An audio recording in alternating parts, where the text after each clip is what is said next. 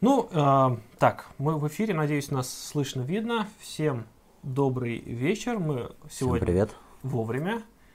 Так, Мария Федор нет, это не Мария, немножко не обознались. Ну вот сегодня Ну, мы я в таком гендерно-нейтральный просто. Да, да, да. Не, я скажу, что опять белые цисгендерные мужчины угнетают женщин в прямом Ну, так и эфире. есть.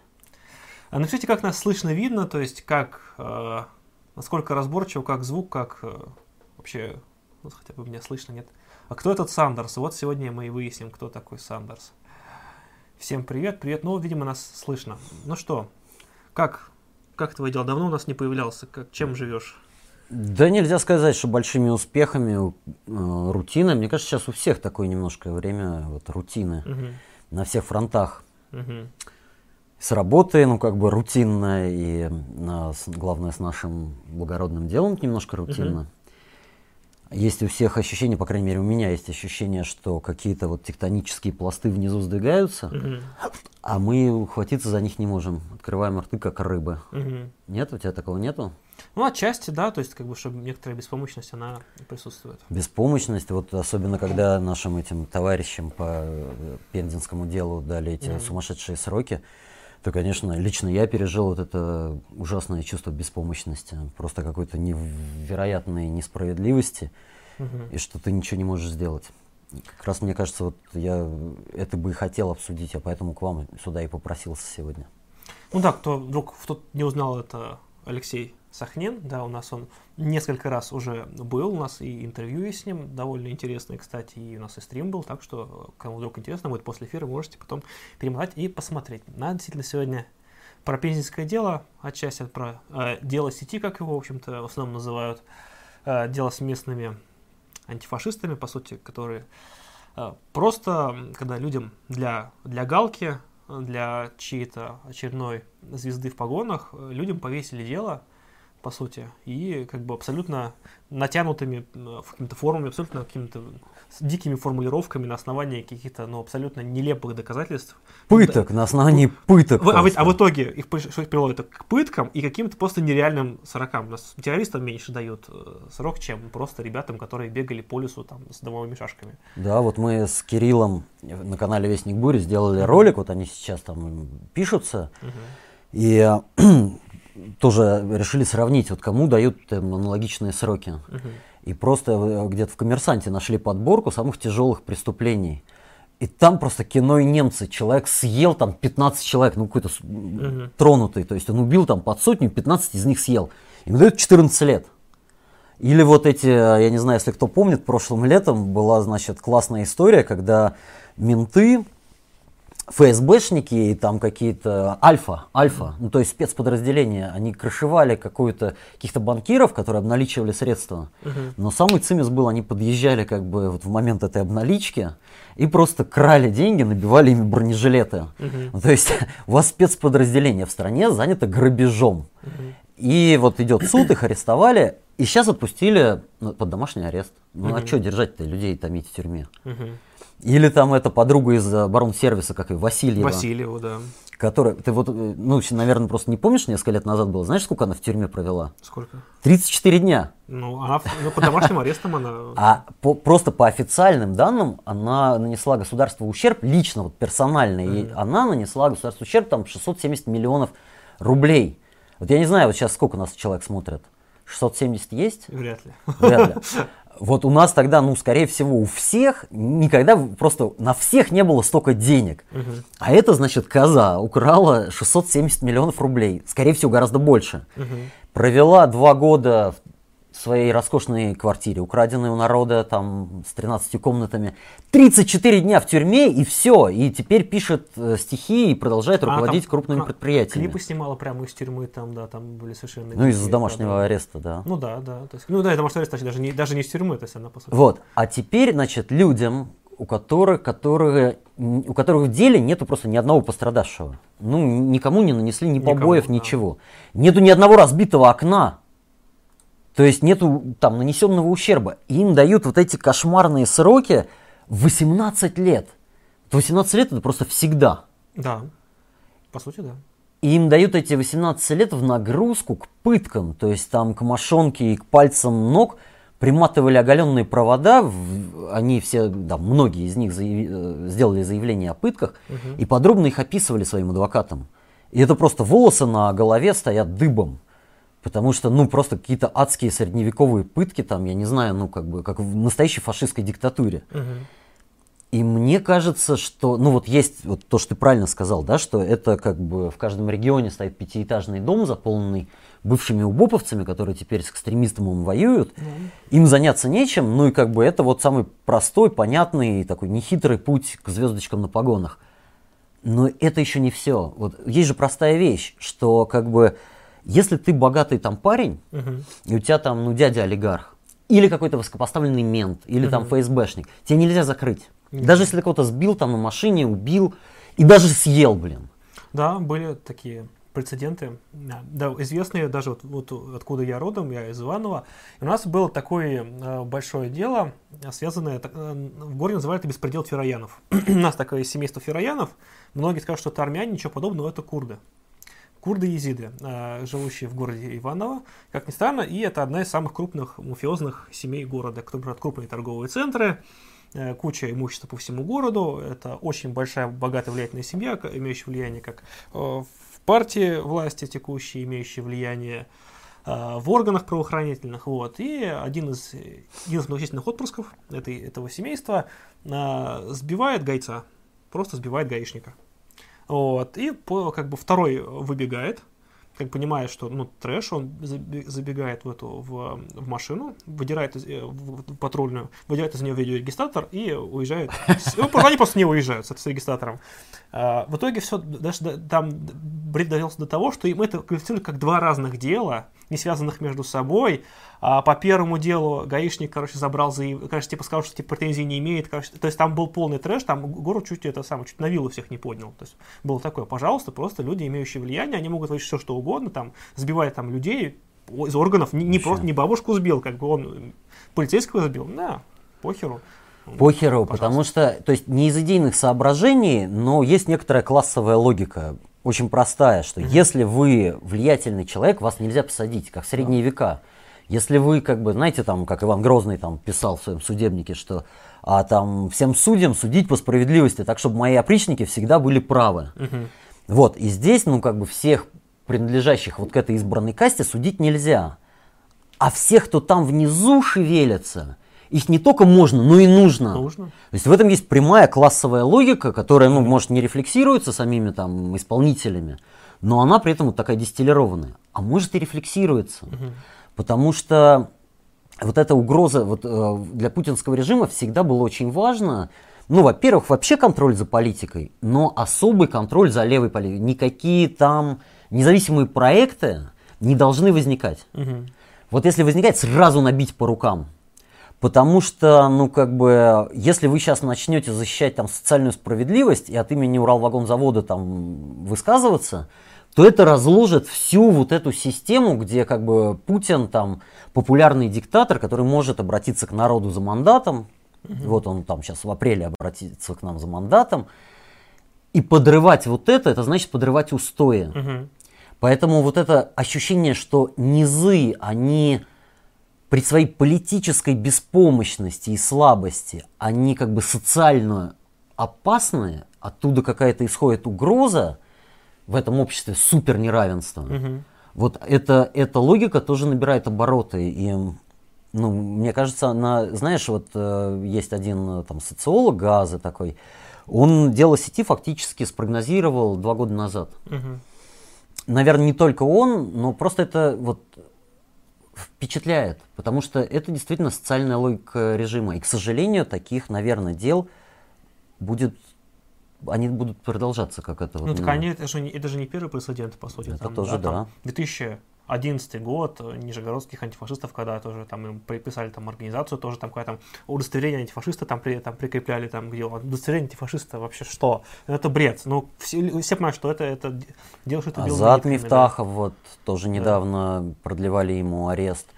э, дело народной самообороны. Да, да. Конечно, было довольно много таких дел, просто дело сети, оно, ну, как бы за рамки разумного выходит своей жестокости, вот этой свирепости. Да. Но да, таких дел много, и мне кажется, это вот для нас с вами, вот того немногочисленного как бы, сообщества, которое сейчас собралось, это важный звоночек. Потому что ведь по существу вот чуваки в чем виноваты? Потому что у них были антифашистские, левые антифашистские взгляды, да. и они чуть-чуть организовались, как игровое типа сообщество. Ну, играли в страйкбол, и, ну, называли друг друга позывными, там, какими-то погонялами, и обсуждали, ну, революцию в целом. Вот ровно как мы с вами. Вот там, здесь же люди там, ну, из кружковского движения. Вот вы раз в неделю идете в свой кружок и обсуждаете там революцию вообще. Но кружок это организация. Обсуждение революции это покушение на там конституционный строй. Да. Да еще вот насильственными методами. Поэтому это звоночек каждому из нас. И здесь нужно как бы что-то одно. Либо перестать как бы быть источником угрозы, полностью сдаться, отказаться от любого там марксистского mm-hmm. кружка, движения тусовки с друзьями, с обсуждением каких-то стрёмных тем, либо перестать быть беспомощными. Потому что вот посмотрите, вот было вот это там тоже ужасное дело Голунова, да, когда да, просто да, да. мусора подбросили наркотики. Но Голунов, он был журналистом влиятельного там либерального издания «Медуза», за него реально вписалась московская там либеральная тусовка. И это хорошо, то есть вышло 50 тысяч человек, и его на следующий день отпустили. Вот к нашему с вами стыду этих ребят сейчас не отпускают, потому что мы не способны сделать то, что способна сделать либеральная тусовка. Да, да. Потому что мы политический ноль. И для нас просто опасно быть политическим нулем. Это, ну, чем бы мы ни занимались, в, какие, в какой бы эскапизм мы ни уходили. Ну, как бы приятно, когда обсуждаешь какие-то там высокие э, сложные материи, э, дискуссии там Энгельса с Каутским там, а, и Ленина с Роза Люксембург, как бы это все очень интересно, даже по-своему важно на самом деле. Но в действительности это ни в коем случае не может нас в случае чего спасти, а прецеденты появляются и появляются. И в ответ на это просто появляется ну, совершенно ну, дикая реакция, с другой стороны будет появляться. Но все вспомните э, случай с терактом в Архангельске, да, когда молодой человек ворвался в здание ФСБ, это была реакция на дело сети, кто не помнит. Он протестовал да. против, против, а, пыток. против пыток э, товарищей своих, там, антифашистов, анархистов и так далее. И дело в том, что по мере ужесточения просто будет проявляться, ну, такой абсолютно жуткий, бесполезный, Э, индивидуальный террор, как бы, который никогда ни к чему хорошему не приводил, но общество будет пробуждаться просто таким жутким и кровавым способом. Хорошо ли это? Нет, на мой взгляд, это плохо. Хочу ли этого? Ни в коем случае. Я считаю, что это очень плохой путь. Но это прямое следствие того состояния, в котором мы сейчас находимся, нашей общей беспомощности, и не имея, с одной стороны, а, политической организации, другое дело, б, своего информационного поля независимого, мы так и будем незави... постоянно в нем оказываться. Вот мы ездили по городам, кто, может, помнит, да, у нас есть записи выступлений. Мы в каждом городе говорим вот одно, мы одно и то же, в принципе, говорили, плюс-минус. Вот. И вот про, про дело Голунова, про это, что мы не сможем так сделать, мы говорили в, в каждом городе. И как бы надеюсь, что этот момент всех более-менее понятен становится, потому что, но времена настают сложные. Времена настают сложные, но вот э, там, рассуждая про этого архангельского человека, которого, mm-hmm. ну, у меня нет моральных сил осуждать, например, я хочу вспомнить нашу историю. Угу. Мы же здесь, ну, как бы люди э, патриотические. Да, конечно, Надо знать вот от, историю Отечества. Вот э, русское там террористическое подполье, народники, они начались с чего? Они начались с кружка петрошевцев, угу. где собирались, в принципе, такие лохобанистые, как бы московские интеллигенты, э, терли за какую-то супер утопию, за там э, э, Фурье они обсуждали, там Сан-Симона обсуждали каких-то вот утопистов какую-то какую прекрасную Россию будущего, такую супер абстрактную, uh-huh, uh-huh. и получили за это несколько смертных приговоров и э, каторгу. Ну, все остальные каторгу. Uh-huh. И реакцией вот на это очевидная свирепая, жест, свирепую жестокость стала уже через 10 лет как бы множащийся, ну, через 20 лет, ладно, uh-huh. множащийся как бы настоящий террор, который закончился даже не закончился, но который вылился так вылился, или иначе, да. перетек в революцию, наложил на нее отпечаток, сделал ее такой вот насильственной, как бы легитимировал это насилие. Конечно, и, и есть закономерность тоже и в том, что власти вот так свирепо реагируют. Угу. Ведь там вот, знаешь, а, крепостное право. А, главный рефлекс – пороть. Угу. Пороть почему? Да потому что они безответные. А если не пороть в назидание там другим для профилактики и вообще просто так, Угу. то они много о себе возомнят. Да. Они начнут там про пенсионный возраст трындеть, Да. про там землю. А- Свободу захотят, да. да, да, да. Поэтому пороть будут. Есть такая вот программа там на телевидении Навального, называется «Будет хуже», очень хорошее название. «Будет хуже», будут всех пороть. И единственный способ этого избежать – стать реальной силой. Только с силой будут считаться. Но по сути у нас нет другого выхода. Другое дело, что реакция, она была не столь однозначной, наверное, к сожалению, а, в целом в движении, в каком-то в медийном а, поле был ряд э, деятелей и публицистических изданий, которые сказали, что сами дураки, сами виноваты, сами напоролись, вообще все они неправильно делали, вообще не по марксистской теории они делали в кружке, они мало сидели, и вообще там, ну, посадили и посадили, как бы, как используя э, Арте- слова Артемия Лебедева. И это, ну, полностью халуйский подход. Вот, конечно, там в нашей среде таким людям не надо подавать руки. Ну, до тех пор, пока они там не осознают, не раскаются и не покаятся перед партией. Это полностью как бы безобразие. Вот этот человек, который, я все время забываю, как его зовут, этот специалист по Китаю, А, Санат Санат Ж- на Ж, да, как? Жилкибаев. Жилкибаев. Санат Жилкибаев, он просто попал пальцем в жопу. Это так нельзя делать. Ведь этот халуйский подход своим источником имеет администрацию президента, даже если Санат этого не понимает. Там вон э, э, близкий к администрации телеграм-канал э, Низыгорь, Да, да. который является просто главным таким вот э, средством коммуникации для политизированной тусовки, который там администрация доносит свою позицию, он сейчас раскачивает ровно эту позицию. Ровно вот то, что озвучил Санат. Что занимайтесь там чем хотите, будьте травоядными ребятами, но не смейте там замахиваться на террор. А на какой террор? Вот Санат что, не следил за этим делом? Он там что, не видел, что у этих людей не было никакого ладно, ну там надо аккуратно быть, не было никакого плана там, ни покупать оружие, ни Мгм. планировать теракты. Ну, им там в качестве там матери- им там их нашли там якобы оружие и гранаты, но На это них нету такое. би- биологического Ну, материала. это по сути как э, делают всегда просто, ну, Просто очевидно просто подброшенные вброшенный, ментами. Да, материал по сути. Но просто смысл вот этого обвинения, он в чем? Что любая политическая активность, любой выход за пределы как бы травоядного обсуждения, это криминал. Он будет властью рассматриваться как терроризм. И то, что ну, человек из левого движения повторяет вот этот провокационный халуйский тезис из Росики 2, из этого Низыгоря, это, конечно, позор. Этот человек должен встретить, ну, конечно, жесткую реакцию. Ну, не, не, не, не лично, в том- не, то- не только про него, точнее, скажем Не так, это, это него. касается тех, кто писал, кто писал э, в, в, там, в комментариях писал, кто статьи писал, кто, кто это просто позицию вообще уп- употреблял, тем более, публично это озвучивал. Да, Ну, нет, к сожалению, желающих будет много, то есть люди будут говорить, вот надо теорию изучать, а там, А этих а этих нафиг, да, сами, виноваты. да. И это трусливая, позорная, провокационная позиция, которая, ну, просто бомба замедленного действия под всем нашим движением. Даже под теми людьми, в планы которых входит только изучение теории. Да.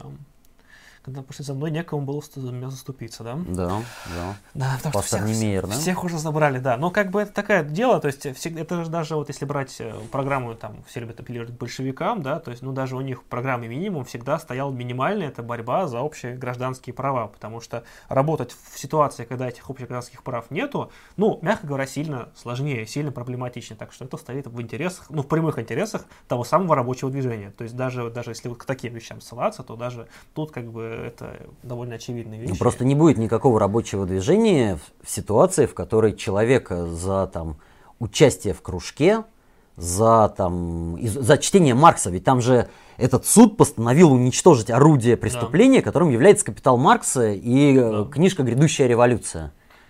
То не будет у вас никакого рабочего движения, ну, кроме халуйского.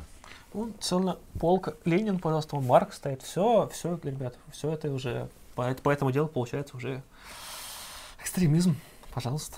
Ну вот. Так что да, да такие вещи. Это... Но есть, наверное, мне кажется, и хорошая новость, которую можно как бы вот из происходящего вокруг этого жуткого приговора вычитать, что в самых разных уголках вот этих глубин народных масс угу. все-таки происходит какой-то процесс ну, самоорганизации. Вот есть там левая, левая политика, которая нам ближе, угу. поэтому мы ее там видим, и она рассматривается властью угу. как суперкриминал, поэтому туда просто жгут напалмом. Но он происходит не только там. И вот это рождение или вот эти как бы даже еще не рождения, но какие-то предварительные схватки, какие-то первые вот набухающие почки вот uh-huh. этого чего-то низового, это, конечно, фантастически важный, как бы, важная новость. И это может быть связано вот с темой, которая здесь была заявлена, с Берни Сандерсом, которого сейчас в нашем левом движении принято клеймить в основном. Не, ну тут есть две позиции. Одни там, что это там практически новый Ленин э, в Америке, да? Такое тоже есть. Ну, я встречал такие позиции, реже, но встречал, но чаще его говорят, что это там какой-то там очередной социал-демократ. Хотя говорить об очередном социал-демократе в случае с США довольно странно, потому что чего-чего, а вот с этим делом в США всегда было плоховато. Ну, со времен Юджина Депса, да, то есть, ну, лет 80. Угу. Но Просто мне кажется, что еще вот эту, там, этот разговор можно немножко усложнить, потому что, ну, там, программа Берни Сандерса, в ней действительно нет ничего там супер революционного. Хотя Америка это дико отсталое общество, там нет бесплатной как медицины. Да. И там, ну, там то есть такое, что вот э, дом для бедняков в таком бедном пригороде, у него может стена обвалиться, и он может несколько месяцев простоять без стены. То есть, ну, э, есть такой важный момент, что в Америке это единственная развитая страна, в которой не был создана машина социального государства. Вообще. И она, э, вот это отсутствие социального государства окупалось за счет, ну, как бы лидерства США в рамках мир-системы. За счет того, что там у рабочего в США зарплата была в полтора раза выше, чем зарплата, скажем, во Франции или Англии, и даже Швеции. И вот эти как бы вот эту надбавку в полтора mm-hmm. раза человек тратил на ну, отсутствующее там медицину, образование и так далее. Вот теперь, когда мощь там США, их доля в мировом ВВП уменьшается, отсутствие социального государства становится такой зияющей язвой, она как бы делает mm-hmm. просто вот это неравенство, она делает, превращает в боль. Миллионы людей испытывают боль, поэтому даже умеренная социал-демократическая программа, она становится, ну, более как бы, как бы ее значение становится более радикальной. Но мне кажется, что дело не сводится к этой программе. Программа, ну вот, блин, правда, хотелось бы как-то что-то побольше. Ну, слушай, ну это, по сути, полная противоположность современной такой, как я называю, трампономики, как сейчас она называется, как, как аналог регономики, поскольку, потому что Трамп, по сути, пытается повторить то же самое. То есть он снижает налоги для богатых, вот это, то есть, как бы, то есть он действует абсолютно вот в антисоциальном э, ключе, и, как ни странно, Америка при этом, экономика ее растет, причем довольно-таки сильно, там почти 3%, по-моему, у них. То, что... Во-первых, это не очень сильно. Ну, это, ну, реклама Трампа, ну, ты да. меня тоже не особо да. здесь. Ну, ну, как бы, что, что есть, да. А, ну, она растет, во-вторых, эти 3% это в значительной степени некий фейк, а во-вторых, это плохой рост. Угу. То есть, ну, рабочие места создаются, но это рабочие места, скажем, вытирателя жопы. Да. Федь, да. хочешь, ну, например, завтра с 8 утра до там, 5 вечера вытирать жопы? Ну, такое, да. Ну, за, скажем, половину от медианной зарплаты вот московской. Такое себе, да. Не очень, да? Не ну очень вот, ну как да. бы американцы тоже не хотят, но действительно таких рабочих мест становится много, кто-то на да. них работает, прикарная занятость растет. То есть, но действительно, вот Трамп применяет какой-то инструментарий, отличный от э, вот этого там социал-либерального там ну, да. курса.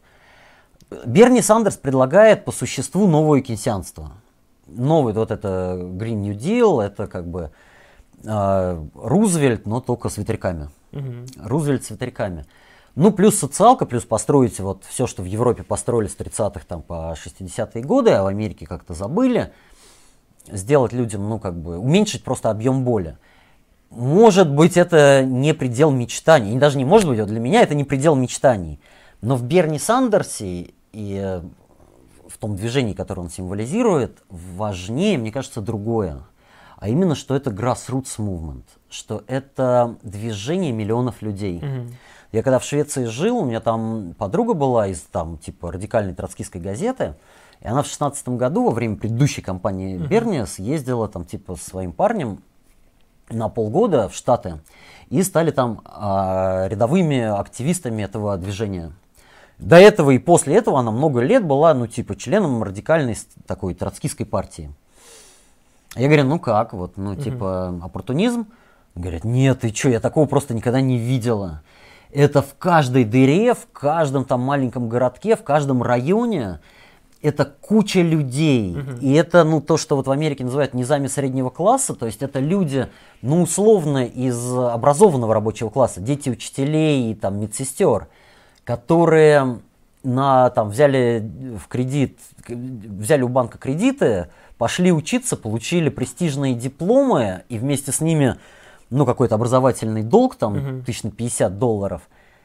И как бы хером никакой работы они соответствующей этому диплому не нашли. Мы-то в России тоже к этому привыкли, что у нас Да, да, 26... У тебя же есть диплом какой-то? да. Ну, ты работа как бы не, не очень, Нет, да? по нему как-то не очень, да. Вот, и ну, у меня тоже все время с этим сложности, и, наверное, у, там, у многих из вас. И вот эти американцы молодые, они тоже столкнулись с тем, что их престижные дипломы можно повесить там в туалете красиво к двери. У кого есть туалет? Туалет тоже не у всех есть свой. Многие живут с родителями. И они восстали. И к ним стали приходить люди самого разного происхождения, в том числе из гетто, в том числе из как бы самых социальных низов. Это Параллельно с нами А. просто идет. Ага, понятно. Вот, поэтому и вот сформировалось это реально массовое движение. Вот этого не было долгие десятилетия. То есть, если и сравнивать это с социал-демократией, то сравнивать с ее хорошей как бы стороной, что это было реальное массовое движение рабочего класса. Мгм. Вот если Берни Сандерс и там Александр Акасия Кортес окажутся, я не знаю, изменниками дела рабочего класса и будут там гуманитарные интервенции проводить еще какие-нибудь гадости, то, ну, мой мир, вот мое мировоззрение не рухнет. Но я думаю, что люди, которые сегодня, которых они сегодня как бы символически разбудили, они тоже никуда не исчезнут. Они останутся фактором надолго. Мгм. Вот там, не знаю, марксистское или вообще социалистическое движение в 19 веке, оно же тоже рождалось не как супер какой-то радикальный проект. Там Карл Маркс и Фридрих Энгельс, они вступили в социал-демократическую рабочую партию Германии, в которой вождями были не они, а был Лассаль, который ездил тусоваться с Сурковым, там, с Бисмарком, и как бы обсуждал, ну там, а давайте вы нас легализуете, уберете вот эти м, законы против социалистов, а мы тогда ну, тоже как бы разумно все признаем, и вот, ну давайте сосредоточимся бороться с либералами. И католиками. Вот католики тоже очень как бы Ну да. реакционны. Ну, с ними до сих пор борются. Вот эта умеренная и соглашательская струя в рабочем движении была, но ее демократический потенциал, вот эта а, способность социал-демократии ранней, там, 19 века, организовать миллионные массы рабочего класса, вооружить их теорией, политическими организациями, инструментами борьбы, она перевешивала всю эту фигню. Мгм. Поэтому мне кажется, что ну, идеологические косяки Берни Сандерса не так важны по сравнению с классовым потенциалом вот этого движения. А не будет ли такого, что люди просто разочаруются? Во, всем скажут, что все это профанация, миф и вообще тупые совки. Но люди, конечно, разочаруются, если там, ну, условно, Берни Сандерс там, ну, облажается. Сольет все, да. Более того, в 2016 году ведь реально 60% по опросу сторонников Берни Сандерса, они выступали тогда за то, чтобы он отказал в поддержке Хиллари Клинтон. То есть, ну вот, а, эти внутренние выборы в Демократической партии прошли по чуровским стандартам, всех обманули, кинули, сфальсифицировали. То есть, что делать Берни Сандерсу? Сказать, да вы лжецы, вы такие же там ничем не отличаетесь от Трампа, и я пойду на выборы как независимый кандидат. Шансов победить вроде как нету, но мы тогда лишаем как бы с гарантией, лишаем шансов на победу Хиллари, демократов. И на Ну, это, этой... по сути, раскол демократической партии был. Вот, того. реально его движение в большинстве своем выступало за это. Мгм. Берни тогда на это не решился, и там я и очень многие как бы леваки говорили, ах ты черт старый козел. Ну, это вот тот самый оп- оппортунизм, да. А вот смотри, теперь прошло Получается. 4 года, и вот теперь это движение становится еще мощнее. Мгм. То есть, может быть, мы вот, мы как бы там радикалы, нам хочется немедленных перемен, и мы, ну, выдаем желаемое за действительное, а вот на этом историческом отрезке, как бы вот такая оппортунистическая соглашательская тактика, она была, ну, как бы более эффективной с точки зрения пробуждения рабочего класса. Мгм. В какой-то момент, не знаю, так это или не так, если вот он победит, то может быть и так. Если они его опять кинут, и он опять это проглотит, Тут да. то, наверное, мы были правы. Но в какой-то момент неизбежно это движение столкнется с как бы расколом. Часть этого движения, его там часть лидеров и даже часть актива, они будут за то, чтобы не рвать со старым миром. Чтобы менять его потихоньку, где можно, там, без резких движений. Какая-то часть столкнется с тем, что перемены невозможны. Мгм. И это вызовет, ну, тот же аналог раскола между там коммунистами и социал-демократами, ну, типа сто лет назад. Мгм. Но до этого момента, ребята, еще далеко. Вот когда мы сейчас э, пытаемся вести эту дискуссию, получается так, что есть какой-то совершенно оторванный от народного движения, ну, кружок или там Мгм. сеть кружков утопистов и реальное народное движение. Наша же задача, чтобы вот эту, всю эту проблематику обсуждали, вот сколько у нас сейчас там, 123 человека, Мгм. вот не 123 человека, а 123 миллиона в России. Ну, это как бы нормально, я считаю тогда. Ну, это, по сути, все. Не считая там лежачих больных, там грудных детей и инвалидов. Их бы тоже на самом деле надо втянуть. Но, ну, то есть вот, вот когда это будут об- обсуждать 124 миллиона человек, тогда да, тогда у нас с вами появится политическая ответственность тем, чтобы приходить с радикальными сценариями. А сейчас эти радикальные предложения не в пустоту обращены.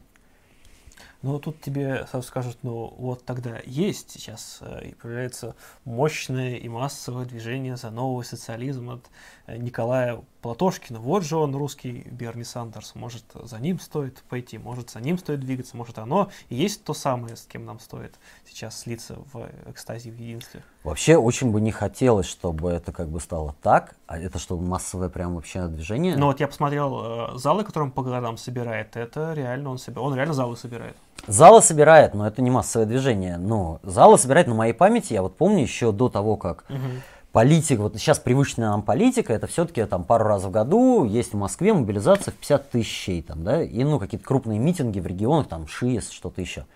А вот до 2012 года ни хрена такого не было.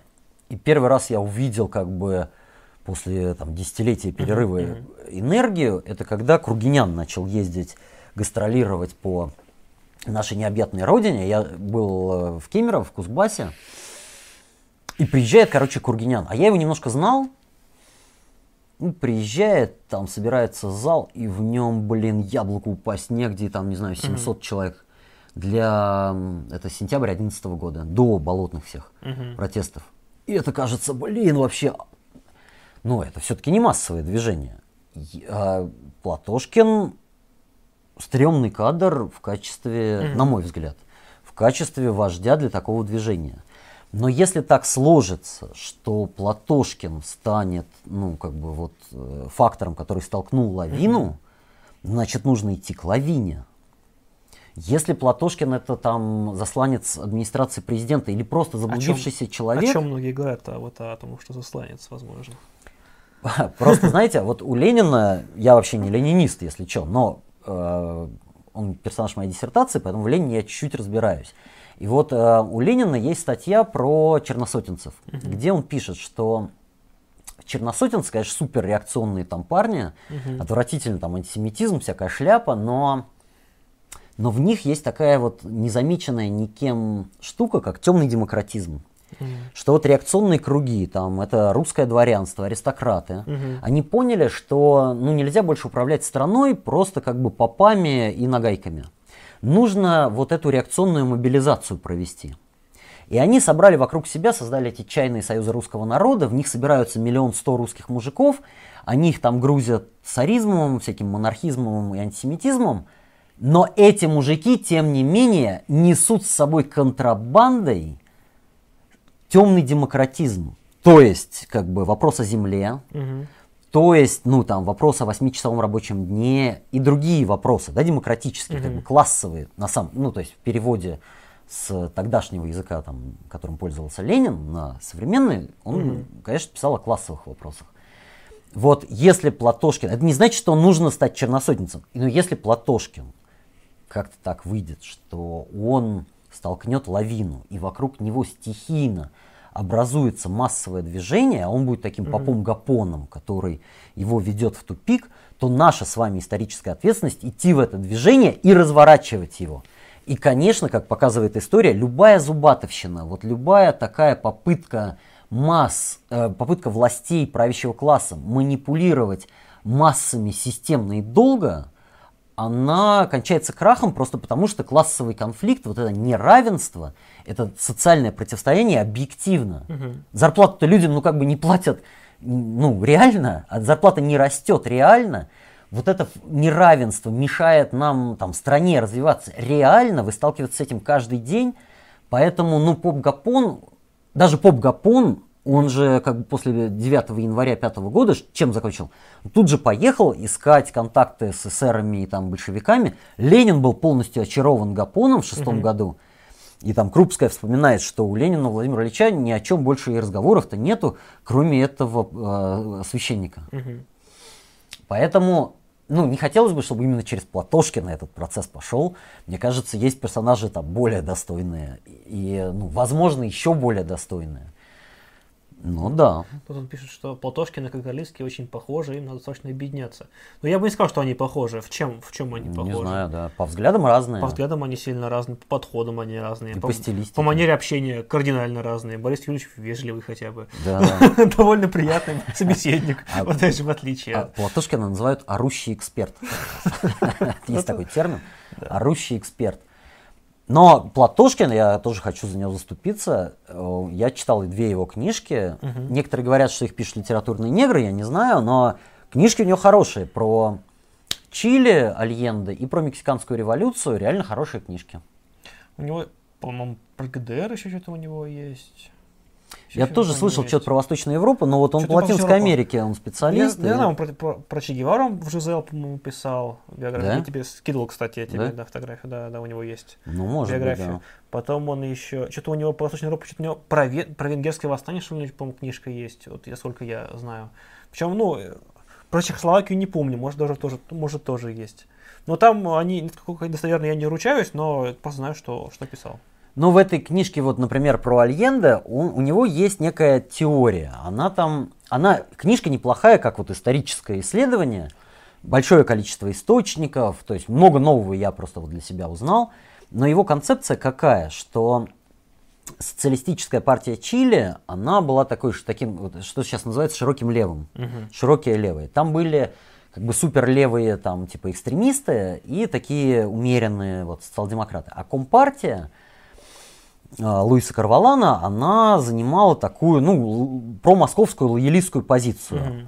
И в этом смысле, ну, была сама как бы социал-демократической по своей стратегии. И вот его телега, что вот правильно было, это быть как Карвалан и умеренное крыло социал- социалистов. Угу. А типа вот эти леваки-экстремисты, они своими действиями, попытками создать там вооруженную милицию из рабочих, они как бы спровоцировали переворот. Вот я с этой теорией не согласен. То есть, на мой взгляд, как раз вот это левое крыло социалистической партии, оно было единственным шансом революции на победу, угу. то есть на просто самооборону. Нужно было, конечно, вооружать народ и создавать, ну, советы. Угу. Пишет, что у Платошкина нет партии, и он сам не может идти на выборы. Ну, во-первых, как бы, если это проект, то за партией делать не станет. Э, вот. А сам идти на выборы, у нас не обязательно идти от партии на выборы, это другой вопрос. Ну, насколько я понимаю сейчас, его план все-таки идти через КПРФ. И... Эм, Смотря на про какие выборы мы говорим. Тут, видимо, пишут про президентские, мне кажется. Тут, тут немножко другой масштаб а, пишущего. Не, подожди, до президентских еще далеко. Ну, не, а какие президентские? Не ждем, мы готовимся, как, как говорится. Посмотрим. Не рефлексируем, распространяем. А ведь у нас же сейчас в стране, вы видите, началась турбулентность. И эм, больше нету как бы единой, да ее уже давно на самом деле нет, но вот mm-hmm. единой там администрации нету. Это все какие-то бесконечно множащиеся башни, и там, ну, условно, КПРФ, это же тоже не классовая партия рабочего класса, Ну, да? думаю, это всем очевидно. То есть мы не знаем, как пройдет конкретная линия конфликта. Мгм. И э, на какой из сторон этого конфликта окажется Платошкин в час чем, мы тоже не знаем. Поэтому мне кажется, что ну вообще делать из Платошкина какую-то супер там угрозу и какой-то вот сосредотачиваться на борьбе с Платошкиным или наоборот на агитации за Платошкина, ну не стоит. Вот наша задача как бы, ань- вот Платошкин это там антилиберальные левые, да? Да. Вот задача антикапиталистических левых сделать коллективного Платошкина, стать тоже как бы достаточно важной, влиятельной струей в обществе, Мгм. которая может играть самостоятельную роль в момент вот этого острого кризиса, к которому мы стремительно просто на всех парусах летим. И на самом деле он уже фактически начался. Мгм. Вот с этим а, а, выступлением известного блогера Владимира Владимировича Путина в январе, мне кажется, дан старт просто периоду турбулентности. Пишет, сегодня Суркова уволили же. Да, Суркова уволили И- вчера, по-моему, да. Часть ли это а, большой игры на верхах? Ну, может быть, это символически заканчивается вот это время. Сур- Что такое Сурков, да? Сурков эпо- это, это эпоха. эпоха политтехнологов, когда все не всерьез, когда все это, это с такой постмодернистской фигой в кармане. Например, в нулевые годы, не знаю, вот там у нас сейчас 125 человек смотрят, и сколько из них москвичей, не знаю, но вот в нулевые годы я был одним из создателей такого левацкого мема. Была такая экскурсия по Москве для левых активистов и всяких западных политических туристов. Мгм. Называлась «Ось зла». Она... Я, я тебя не водил? Не Нет. показывал? Блин, надо показать, но как бы, ладно, спойлер. Мгм. Короче, она начиналась там, где посольство Ирана на бульварах, знаешь, где яма? Мгм. Вот примерно где яма, там посольство Ирана, и тогда Джордж Буш, он назвал Иран э, центром оси зла. И вот э, идешь от посольства Ирана, там есть такой Хохловский переулок, и на нем куча каких-то странных строений. Это стена дома, а если ее обойти, обойти, то оказывается, что это не дом, а просто стена с окнами. Мгм. Ну, все это выглядело так вот, как-то настораживало. И там стоял дом, в котором у героя культовой книги Владимира Орлова Альтис Данилов украли магический альт. А Альтис Данилов, он по книге, он демон. Ну и вот этот демонический дом напротив там церковь Троицы в Хохлах. И расписывал ее человек по имени Степан Полубес. Ну, русский иконописец такой, Степан Полубес. И там надвратная икона такая, называет, написано Святая Троица. И такие пять чей банья стоят, просто пять суровых людей. Мгм. Почему-то, ну то есть, напротив офис Северстали Ага. и служба внешней разведки. Мгм. И эм, дальше проходишь такими дворями, там какая-то была детская площадка, похожая на капище с какими-то полуразрушенными Карлосонами или непонятно, даже Богом или кем. Мгм. Хоральная синагога, потом Славянский бульвар, где геи тусовались, потом администрация президента, где сидел этот всесильный Сурков, и потом как бы крепость темнейшего, Мордор, где Мгм. ну, как бы зло концентрировалось. И вот этот вот юморной маршрут, он был на чем построен? Что всем управляют какие-то центры власти тайной. Мгм. Евреи, там, сионисты, Северсталь, СВР, демоны, бесы. Ну, в общем, какая-то вот эта постмодернистская игра в конспирологию. И вот царем этого всего, конечно, был Сурков. Да. Просто его эпоха кончилась. Мы сейчас живем в эпохе, когда все становится по-настоящему.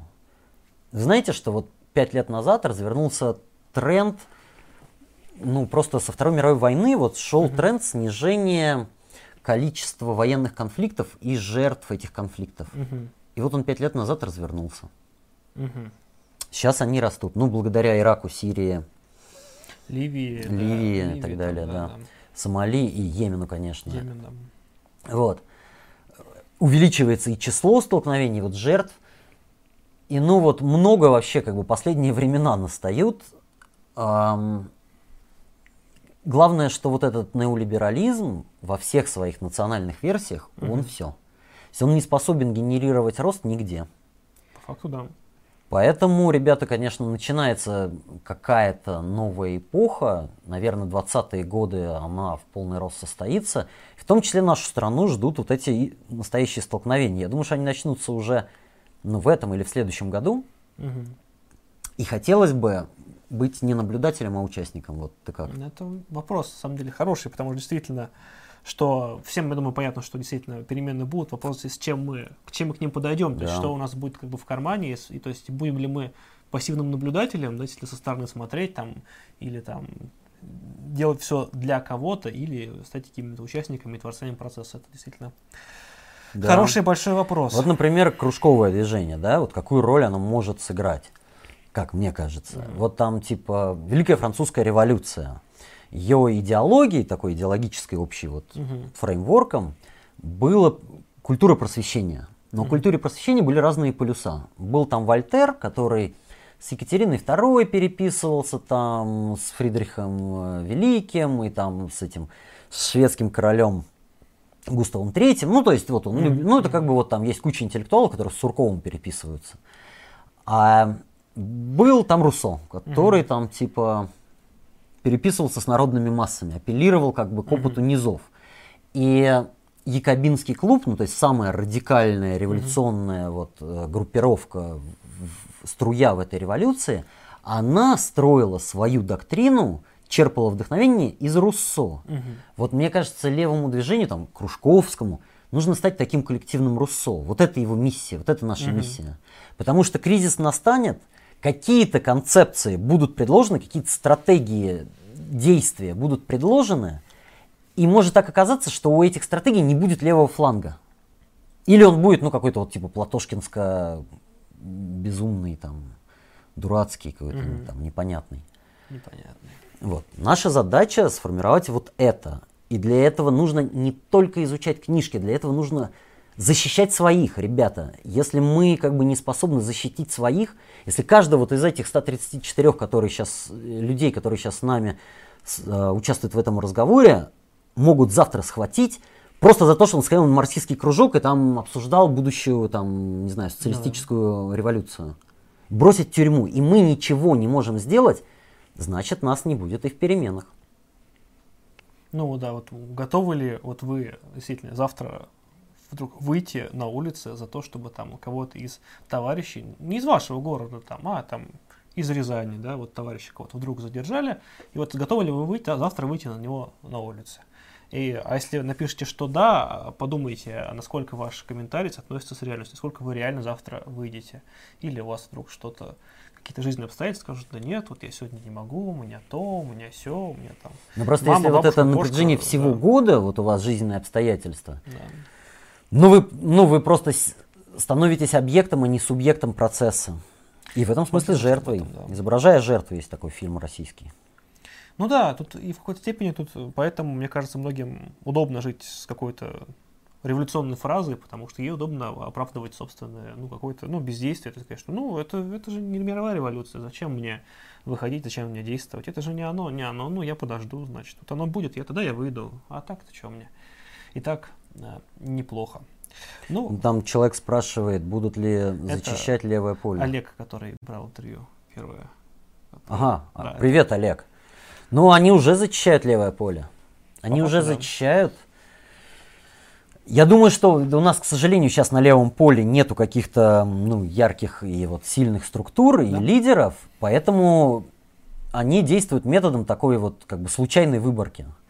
Фабрикуют э, эти сети и зачищают, да. И ну, в какой-то степени, до какого-то предела это действует как профилактика. Ну, реально становится страшно. Вот людям вокруг э, сети реально страшно. Mm-hmm. И, ну, даже мне немножко страшно. То есть я вот меньше года как вернулся в Россию, я, блин, не хочу в тюрьму. Ну, но как бы, вот если мы с вами вместе этот страх сейчас перешагнем, то, может быть, их вот эти усилия, они как бы диалектически вынудят нас стать силой. Вынудят нас выходить, становиться в эти там пикеты, митинги, все начинается с малого. Он пишет, вот идеи, давайте для начала фото с плакатами поддержки в соцсетях выставим. Нет, дело в том, что а, фото с плакатом в соцсетях это всегда должна быть часть какой-то компании. Это не может быть конечным методом. Понятное дело, что там лайками, там поможем лайками и так далее, это все не работает. Другое дело, например, когда проходит например, какая-то забастовочная компания, и кто-то выражает ей а, свою солидарность, например, какой-то другой город, какое-то объединение и так далее. И тогда вот эти интернет-акции, они имеют смысл. Вопрос просто в осмысленности их применения. И не делание акции ради акции, для того, чтобы ты понимал часть, что это часть большого плана. Он пишет, что вот вообще, что выход на улицы не имеет никакого смысла. Но вот с Голуновым же имел смысл. Мы видим обратный пример. Вопрос в масштабах, вопрос в том... Имеет огромный смысл. Огромный вот смысл, э, давайте тоже учиться у наших оппонентов. Вот смотрите, Алексей Навальный, по-моему, очень талантливый политик там. Угу. Сейчас, кстати, левый стал, сейчас везде пишут Сандерс, там, Берни вот, давай. Вот это удивительно, да, на самом деле. Да просто талантливый человек, он понимает, куда дует ветер. Он 10 лет назад понимал, что ветер дует в сторону русского марша и ходил в русские марши. Сейчас он понимает, что вся проблематика, все собаки зарыты вот на этом левом и социальном поле. И он сейчас будет изображать из себя левого социального политика, говорить об этом с искренней, как бы, э, с огнем в глазах. И у него будет хорошо получаться. И будут тысячи людей левых взглядов, которые пойдут за ним, а не за нами, потому что мы бла-бла-бла и ничего не делаем. А он делает. Вот смотрите. Вот он на протяжении там 10 лет занимает последовательную, по-своему, угу. не идеологически, а политически последовательную позицию. Надо ходить на митинги, как на работу, говорит он.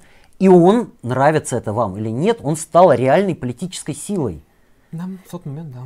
И не в этот момент, вот сейчас он реальная политическая сила. Не у него... так, как э, несколько лет назад. Сейчас он подзнал. Ну, мне кажется, последние два года он, конечно, на подъеме находится. Ну, это... мне, мне обратная оценка. Ну, я лично мне кажется, что он наоборот сейчас. Что три года назад просто. Ну, это по штабам видно, по статистике, по его по донатам. Ну, них... пик штабов был, когда была президентская кампания. Они просто, ну, уменьшили как бы ресурсы на эти штабы. Ну, как понятно. президентская кампания? Это не была президентская кампания все-таки. Ну, это, это, это, это называлось президентская кампания, разумеется, никто. Они Но это само... была мобилизационная они кампания. Они с самого начала понимали, что их не допустят. Это было очевидно. Конечно, они понимали. Но отличие от нас, они использовали эту возможность да.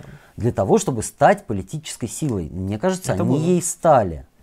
Они ей стали. То есть вот там, не знаю, когда был пик Крымской весны и э, такой вот э, фобии либералов, и реально люди, люди не хотели Майдана и угу. там ненавидели Навального, вот тогда, мне кажется, его акции были на нуле. И тогда у него да. был реальный шанс там, политической смерти. Да, тогда был. Вот сейчас очень многие люди из этого ушедшего в историю там, путинского большинства, из этих пресловутых 86%, уже готовы прийти и поддержать Навального, кто скрипя сердце, а кто и как бы с чистой душой. Они готовы не, не Навального, они готовы поддержать тех, кто, ну, кто способен на протест. Другой Правильно, кто никто, перемены. Что никто ни другой не способен вот. на, на это да, сейчас. Правильно. Мне кажется, что ну вот эти мобилизации, это рутинное, тяжелое, иногда просто опасное. Потому что вывод другой. Это, это, не, это не подъем Навального, это подъем протестных настроений в стране в целом. Я просто вывод другой. Ну, окей, дела. но пользуется, вот использовал их он, да. по существу только Навальный. Да. И вокруг него сформировалась некая среда, которая больше и шире, чем Навальный, но он является ее политической сердцевиной. То есть какой-то там типа электоральной кампании кандидатом будет именно Навальный. Конечно. А вот, например, там КПРФ этот шанс не использовала. Я вот в прошлом летом, я ну, только вернулся в Россию, очень агитировал за то, чтобы на КПРФ на акции ходить. Я пришел, и там, блин, какие-то цыгане, какой-то трэш, сын Талькова, две да. тысячи, ну, каких-то пьяных фрикоты, какие-то привозные за деньги люди. Ну, то есть, ну, может, не за деньги, но там привозные к сожалению, это вот не только повод показать на КПРФ пальцем и сказать ха-ха-ха, это про всех нас. Да. Но по сути сейчас вот у многих, почему даже вот э, людей такие митинги страшно мобилизовывать, потому что э, многие просто приходят и говорят, нет, я больше такого не чувствовать не буду. И реально многие после таких вещей просто отваливаются. Вот.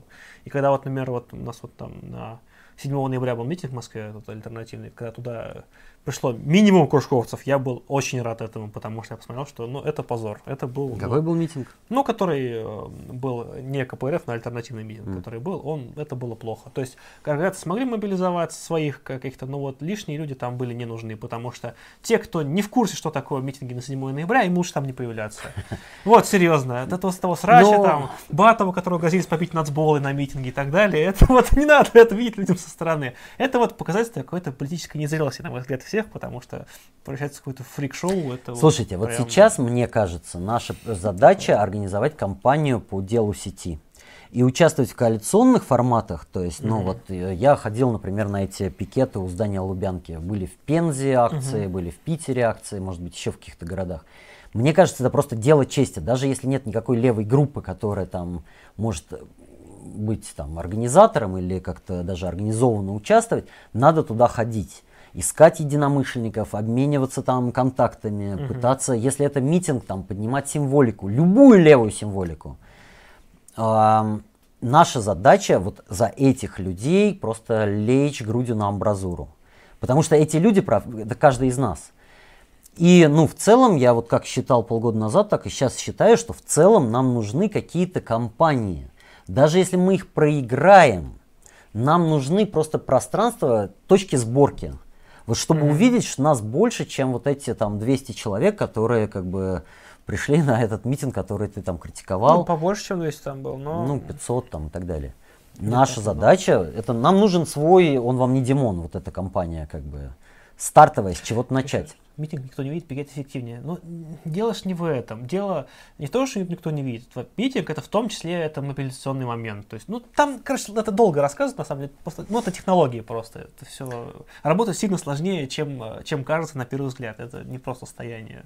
Я Пра- щас- правильный, правильный митинг, это не просто стояние на улице, чтобы просто понимали. А, меня сейчас там э, некий райком КПРФ московского, Мгм. московский, он попросил лекции почитать про большевиков. У меня же диссертация и книжка есть про большевиков в 17 году. Ну и я им стал читать лекции, вот уже две прочитал, и еще две, наверное, будет. И, в общем, а, первая лекция я рассказывал, вот зима 16-17 года, как бы канун февральская революция. Что происходит там с большевистской партией вообще вот в Питере? И, э, значит, главным персонажем в этот момент большевистской партии является такой Александр Гаврилович Шляпников, которого Ленин и Загранбюро Центрального комитета послало в Россию организовывать после разгрома партии, после разгрома э, Центрального комитета, организовывать, ну, вот эту, как бы, распавшуюся партию. И он написал об этом классную книжку, и там пишет, что вот я приехал в Питер, типа ноябрь, конец октября, по-моему, 16 года. А, как бы, в принципе, наших дофига. Весь город бурлит, всех достала война, дороговизна, очереди, карточки. Но, как бы, что происходит? Вот очень кружки идут очень хорошо, пишет он. Мгм. Особенно на кораблях Балтийского флота и в казармах. Ну, потому что, понятно, там люди не хотят на фронт пушечным мясом. И они кучкуются, им на кружках там объясняют, почему война это как бы не в их интересах, а в интересах э, капиталистов. И а, Шляпников тратит много усилий на то, чтобы объяснить. И второе, что происходит забастовки. Ну, тогда рабочий класс, он там скучно живет в двух фактически районах Питера, там вот особенно Выборгский район. И там на предприятиях каждый день происходят, ну, какие-то конфликты, там рабочие останавливают станки. И он ходит и как бы активу объясняет, забастовки это, конечно, хорошо, нужны митинги, следующий шаг. Сейчас же принято говорить как, а, митинги херня, вот забастовки это круто. А вот Шляпников там, правда, в других исторических условиях, он ходит и говорит, митинги важнее забастовок, потому что забастовка это только социальный конфликт, вы просите свою зарплату. Для того, чтобы вынести эту как бы повестку на национальный уровень, вам нужна демонстрация. Ну и в итоге февральская революция побеждает как большая демонстрация. Ну такая очень конфликтная, радикальная, но как большая демонстрация. Мне кажется, сейчас условия, конечно, другие, я там не хочу прямых параллелей, но, Мгм. но вот эти митинги, они для нас сейчас с вами очень важны. Очень важны, потому что кристаллизация конфликта будет проходить, нравится нам это с вами или нет, не через предприятие сейчас. Она будет проходить через улицу. Мгм. По крайней мере, вот этого конфликта, который мы будем переживать в течение этого десятилетия. И там уйдет Путин или останется, э, закончится вот этот неолиберальный тупик. или не закончится, сменится он какой-то, ну, какой-то другой адской эксплуататорской формацией, или кейнсианским капитализмом, или социалистическими реформами, или чем-то еще, это зависит вот от этих мобилизаций.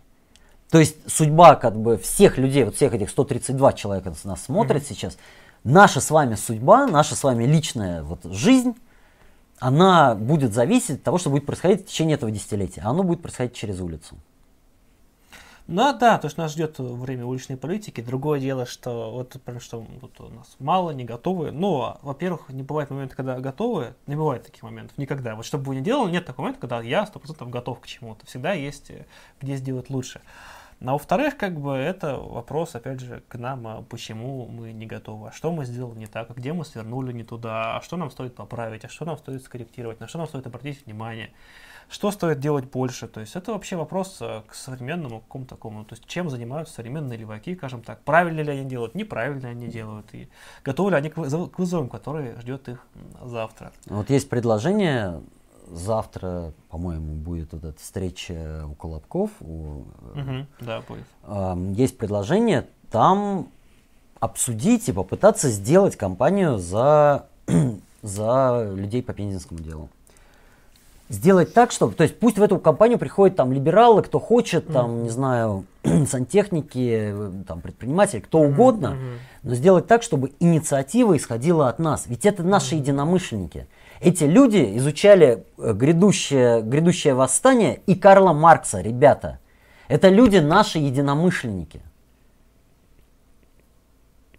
Ну, как бы, кто еще за них вступится? Кто-нибудь вступится, но, но как бы, кем мы себя будем чувствовать? Кем мы будем в нашей стране?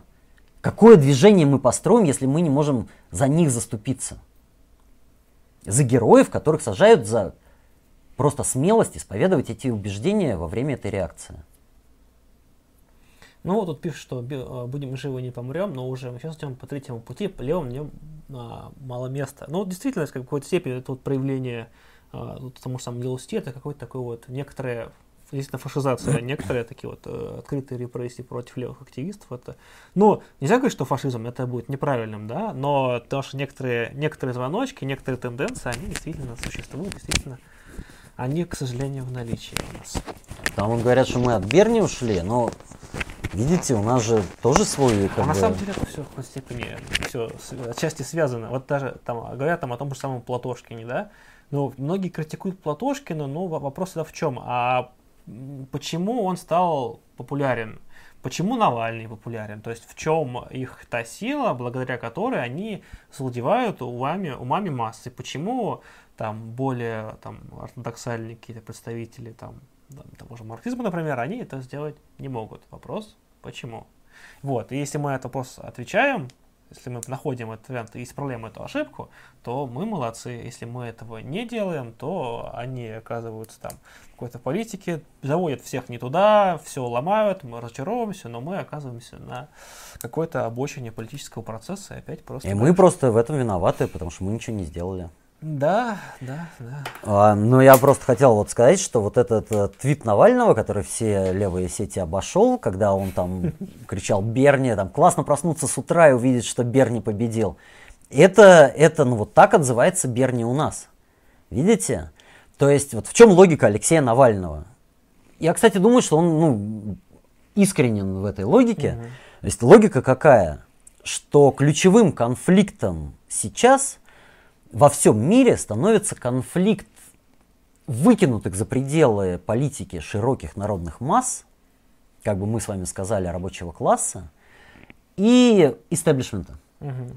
Старых партий, вот этой элиты, которая сквозь партийные границы там слилась, угу. э, там государство и бизнес, вот этого как бы слившегося, слипшегося правящего класса. И Навальный видит, что свою как бы, мобилизацию, свою энергию, свою поддержку он может черпать ровно в этом конфликте, который назрел в России. Угу. И что если он будет там какую-то ну, ксенофобскую линию гнать, то он этого отзыва не получит. Угу. И он на всех уровнях, на там, уровне социальной политики, он каждый день говорит о социальной несправедливости, о неравенстве, о низких зарплатах, о э, пенсионной реформе. На уровне там вот электоральной политики и международных всяких ориентиров, он говорит, Берни, мой кандидат Берни.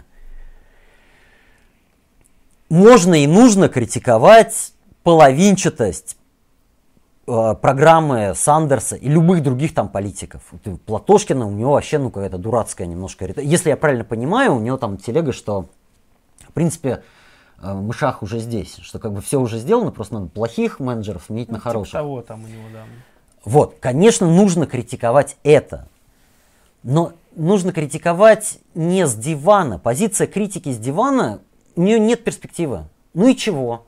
Ну просто как я могу поучаствовать? Как я могу поддержать вашу там правильную марксистскую или там этическую анархистскую позицию? Да никак. Лайк поставить.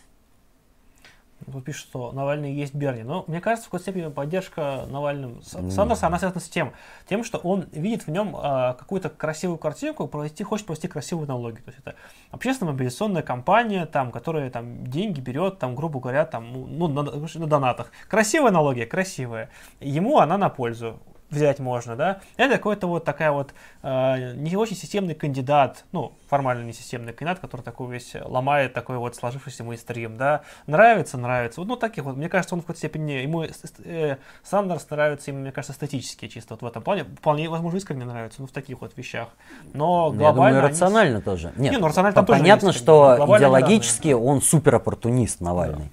Да. Четыре года назад он сравнивал себя с Трампом. Я тогда написал статью в такой вот есть левый американский журнал The Jacobin. Написал туда статью, называется «Русский Трамп» про Навального. Был большой скандал, там вот э, товарищи из РСД, там Илья Будрайскис и uh-huh. Илья Матвеев, они там дико полемизировали, написали контрстатью, их там засрали. Ну, в общем, неважно. Вот, но э, тогда Навальный себя с Трампом сравнивал, и тогда это, в этом был популизм. Вот сейчас популизм, ну, то есть сравнивать себя с действующим президентом, блин, в России не зажжет он сравнивает себя с Берни Сандерсом, потому что людей, которые за траекторией Берни следят с какой-то симпатией и надеждой, их много даже в нашей стране. И это неизбежно, понимаете? Даже, вот смотрите, там, нам может не нравиться или казаться недостаточной там программа Берни Сандерса. Но поражение Берни Сандерса и целой когорты других левых вот этих реформистских, там, популистских политиков, угу. Джереми Корбина там в Англии, частичное поражение Меланшона, катастрофа Сиризы и Подемоса в Испании, они к чему привели? Что та часть рабочего класса, которая испытывает боль каждый день, хочет перемен любой ценой, она пошла за правыми популистами. Она не пошла в какие-то дистиллированные марксистские секты. Она не пополнила ряды ну, правильных марксистов. Она пошла за правыми популистами.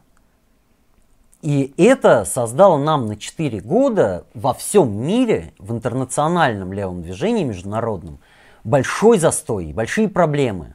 Отсутствие притока вот этих новой крови, новых людей. Mm-hmm.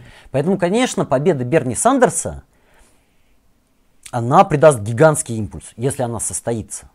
Ну, тут как Корбин проиграл, теперь и это, ну, вот у многих разочарования, то части с этим связаны довольно крупные. Наш с вами, вот, ну, как бы, план, который бы соответствовал нашим с вами, с вами ожиданиям какой-то сверх там революции, mm-hmm. нового Иерусалима там и как бы новой земли э, и новых небес, это был бы какой план? Что процесс приобретает логику снежной лавины. Он радикализируется с каждым новым этапом. Победа Берни Сандерса, она не ослабит, вот как многие опасаются, что это будет какое-то такое социал-демократическое примиренчество с там, крупным капиталом. Не-не-не, это будет обострение конфликта с крупным капиталом. Вот даже там э, реакционная политика Трампа, угу. она углубила конфликт в обществе, в том числе и классовый конфликт. Да. Просто он протекает в реакционной форме, да, в форме, ну там, вот этих альтрайтов, там, э, и, э, вот этих лягушонков Пеппи. Пеппи да. Вот. И как это отозвалось в нашей с вами стране? За там 10 тысяч километров от Вашингтона. Это отозвалось во взрывной популярности либертарианства, которое тоже стало уже не... Это не московская интеллигенция там нулевых и 90-х, да? Которая там Московский еврейский комитет и вот это... Не-не-не, это люди с очень правыми, такими консервативно, а порой националистическими взглядами, да, там как, вот я... Как не парадоксально, да. Да, да, вот как его, Егор Жуков, да. Я был на суде там по журналистским делам, где судили Жукова, и краем уха слышал, что люди в кулуарах суда обсуждали, пока судья выносил решение. Но это люди реально правых убеждений. Это такие студенты, может, они поменяют свои убеждения, но как бы это реально правое. К этому привело поражение левых. Не надо, не надо работать на демобилизацию. Вот это как бы уничижительная критика, когда мы говорим Берни Сандерс, ну там мы или наши товарищи, Берни Сандерс это агент мирового империализма, беззубый, никчемный социал-демократ, который ведет нас в тупик соглашательства и там реформизма. Мы в чем реальный эффект, в чем призыв вот этого высказывания? Так, все, ребята, остаемся дома, поедим пельмени и, ну, пере, переписываемся ВКонтактике о супер крутых революционерах. И все. Наша с вами задача, чтобы он вывел нам аудиторию в 100 миллионов человек, вернул рабочий класс в реальную политику. И тогда логика процесса станет революционной, она будет радикализироваться с каждым новым шагом. Каждый компромисс, на который пойдет там возможная администрация Берни Сандерса, будет встречать давление его вот этих вчерашних сторонников. Или даже ну, актуальных сторонников но они будут подталкивать его к радикализму.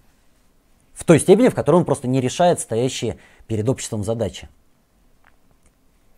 Тут пишут, что вот э, что Жуков а, почти мгновенно оказался в Эхе, а сеть посадили на 18 лет. Так, ну, тут дело в чем? Опять же, мы возвращаемся к, к исходному, во-первых, отсутствие уличной политики, а с другой стороны, слабость именно своего информационного поля, потому что сегодня там либералы могут сколыхнуть э, информационное поле, а левые не могут. Не, там, кто сейчас самый крупный ресурс? Константин Семин, как бы сколько у него там, 300 тысяч подписчиков? Много это, но по левым меркам до хрена, по меркам Ютуба это капля в море.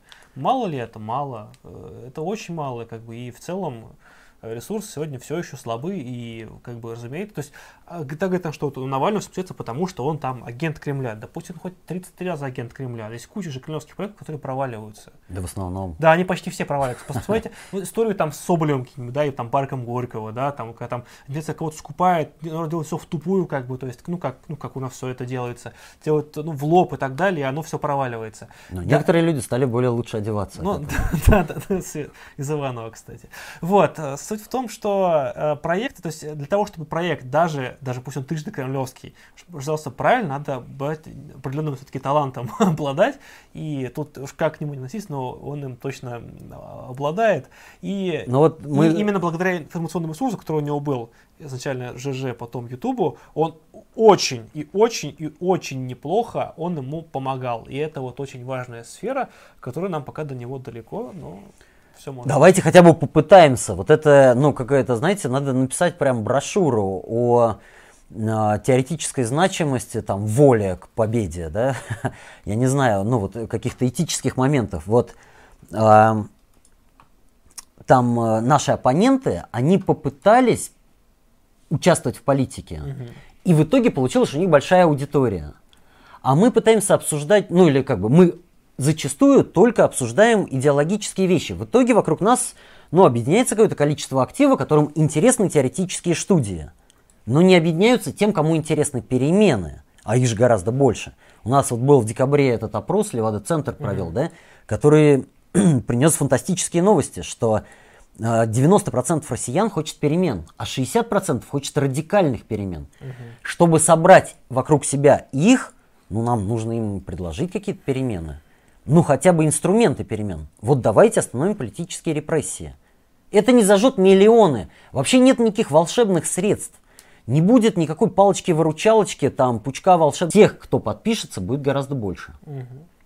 Вполне э, возможно. Другое дело, ну, готов ли он к этому. Тут пишут, что давайте рекламировать свои каналы перекрестно. Ну вот, э, товарищи, нет, с одной стороны, как бы все это солидарно и замечательно, я отчасти по, по, про это реализую понимать, что перекрестная реклама каналов – это переливание, скажем так, пересыпание из одного кармана в другой. То есть мы да. что имеем, по сути, никаких новых а, людей мы не получаем. Мы просто там одни и те же люди смотрели один канал, будут смотреть два, а потом будут смотреть три канала. Но то, что смотрит три канала, а не один, никаким образом не приближает его там, а, к коммунизму там, или еще к чему-то замечательному. Да, все, пошло. А, мне кажется, важный вопрос задает девушка Ксения Удалова, что, что если получится с Ципросом в Греции, дискредитирует в очередной раз левых. А, был такой, знаете, активист а, Карл Маркс, и вот он писал в одном письме, что пролетарская партия идет от поражения к поражению, но вот каждое из этих поражений стоит больше, чем все победы буржуазии. Лучше проиграть, чем не сразиться.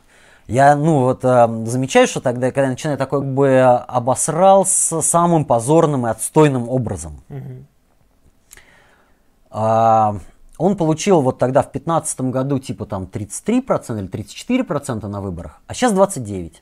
Если он занимает революционную позицию и говорит, идите в жопу, тройка, мы ваш империалистический диктат вертели на одном органе и как бы нафиг, то их отключают им, по крайней мере, так угрожают, их отключают от зоны евро, они печатают свою валюту, которая становится фантиками, в стране нет промышленности и сельского хозяйства, и завтра сотни тысяч врачей, учителей, бюджетников, медсестер, там, воспитателей детских садов, работников транспорта, там, афинского метро и автобусов, они не получают зарплату.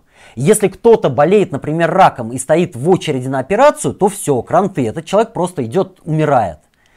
И люди, которые голосовали за Ципроса с его, ну, такой относительно радикальной риторикой, они тоже не голосовали за апокалипсис, за то, чтобы там кофе исчезло из кофейных аппаратов и батончики сникерс пропали. Нет, они голосовали за реформистскую стратегию. И внутри Сиризы было радикальное крыло, да, будущее там народное единство, да, они называются. А, которая говорила, нет, ну этот диктат, он приведет в итоге просто, это будет ужас без конца. Они откололись, получили там 3% на выборах. Это вот, ну, как бы мои симпатии скорее с ними или их левыми там союзниками там. Но, но как бы надо признать, что этот этап реформизма не был еще преодолен самими массами, понимаете? Самими массами. И без масс мы с вами не добьемся никаких перемен.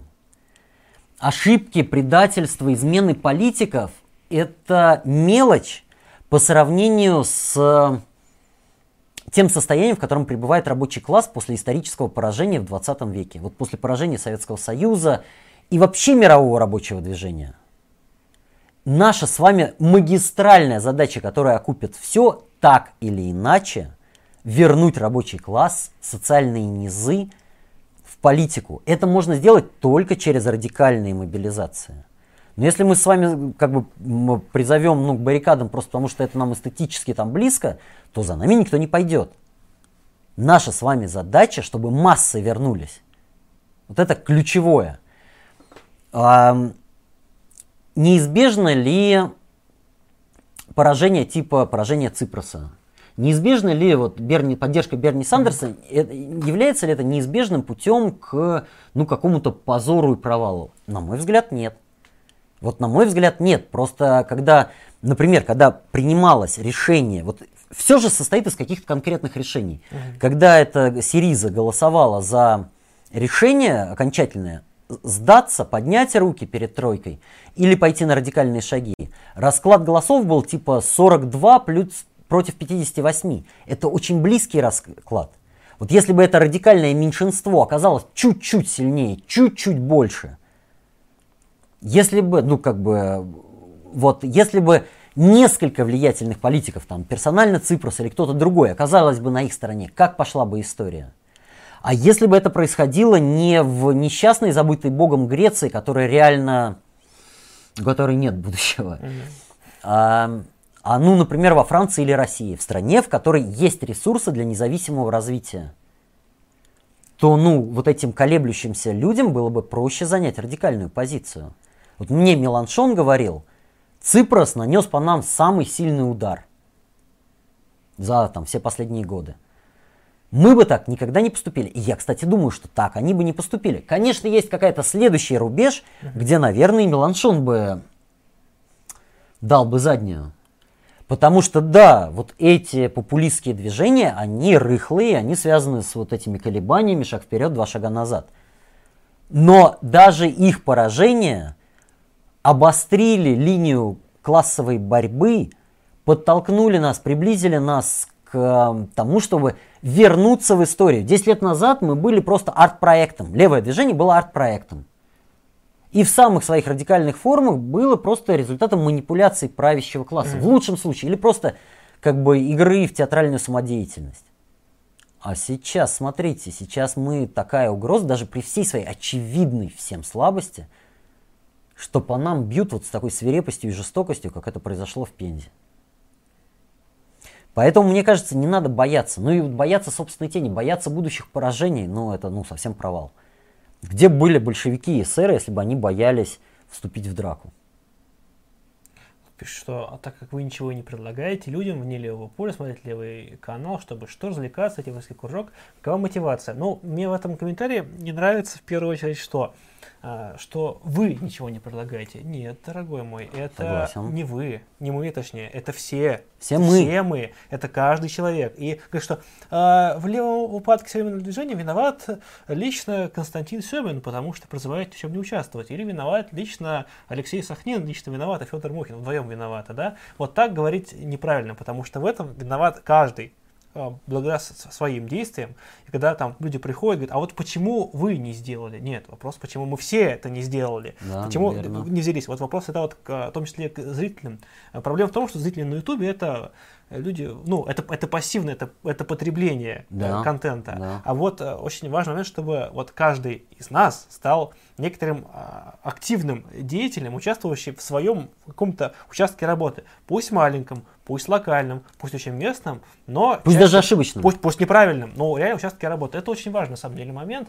И вот я бы все-таки на это постарался некоторые сделать. Поэтому, поэтому давайте... Нету, ну просто никто не придумал других способов, кроме политического участия.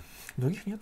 Поэтому, ребята, давайте, может быть, вот тысяча раз произнесенная фраза, она в какой-то момент станет материальной может, силой. Может, до кого-то, да, да, таки дойдет. Каждый, значит, никто. Ну, это довольно Ну как? Такая... Ну вот кто-то все-таки старается, это же тоже, тоже такой упрек. Кто-то же участвует. участвует. Вот на эти пикеты к Лубянке пришло там 590 человек по подсчетам там да. стояли чуваки, считали.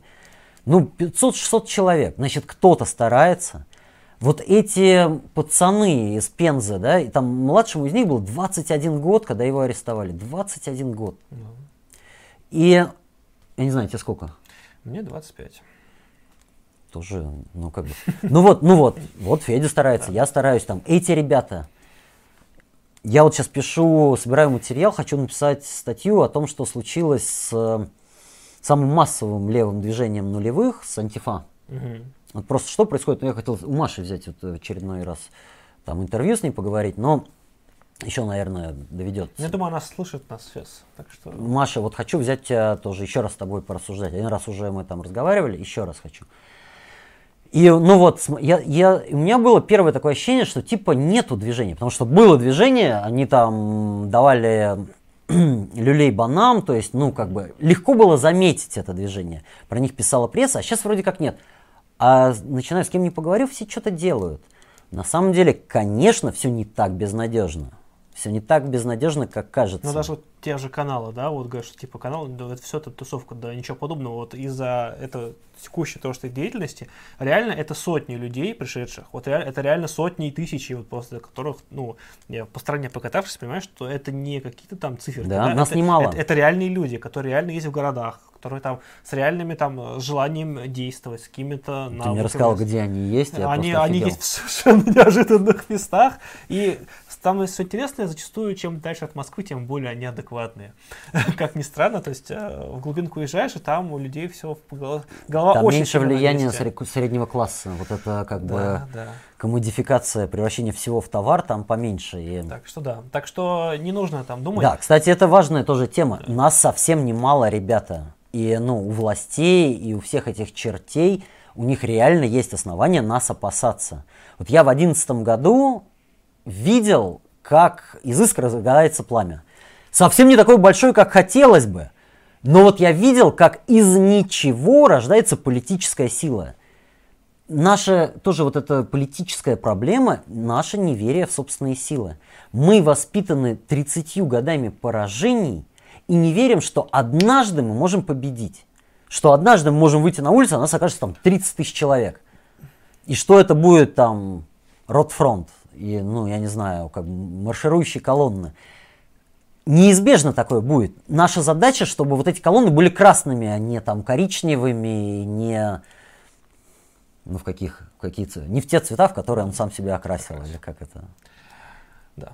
Ну что, мне кажется, мы тему э, более-менее раскрыли. Давайте поотвечаем на, на вопрос как-то.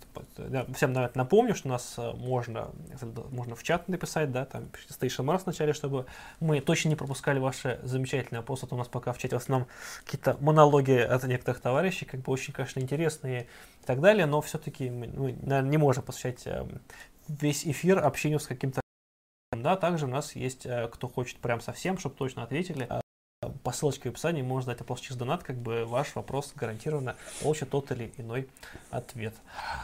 Так, вот, уже пошел. Это правильная тактика поведения. Одобряю. Элох Ботовский, наш постоянный э, зритель и донатер, э, обратил ли внимание, как Навальнер полевел? Он в передаче Рус... Норм аж на Айн наезжал, за профсоюз затопил. Я аж уши почистить сходил. А я не слышал, чтобы он так. Ну, вписывается за там, наемных работников. Наша задача, чтобы наемные работники сами участвовали. Наша задача да. вот эти активистские модели приветствовать, Боевые, стимулировать и развивать. Да. Но тем не менее, что Навальный обратился к этой теме, да, давно.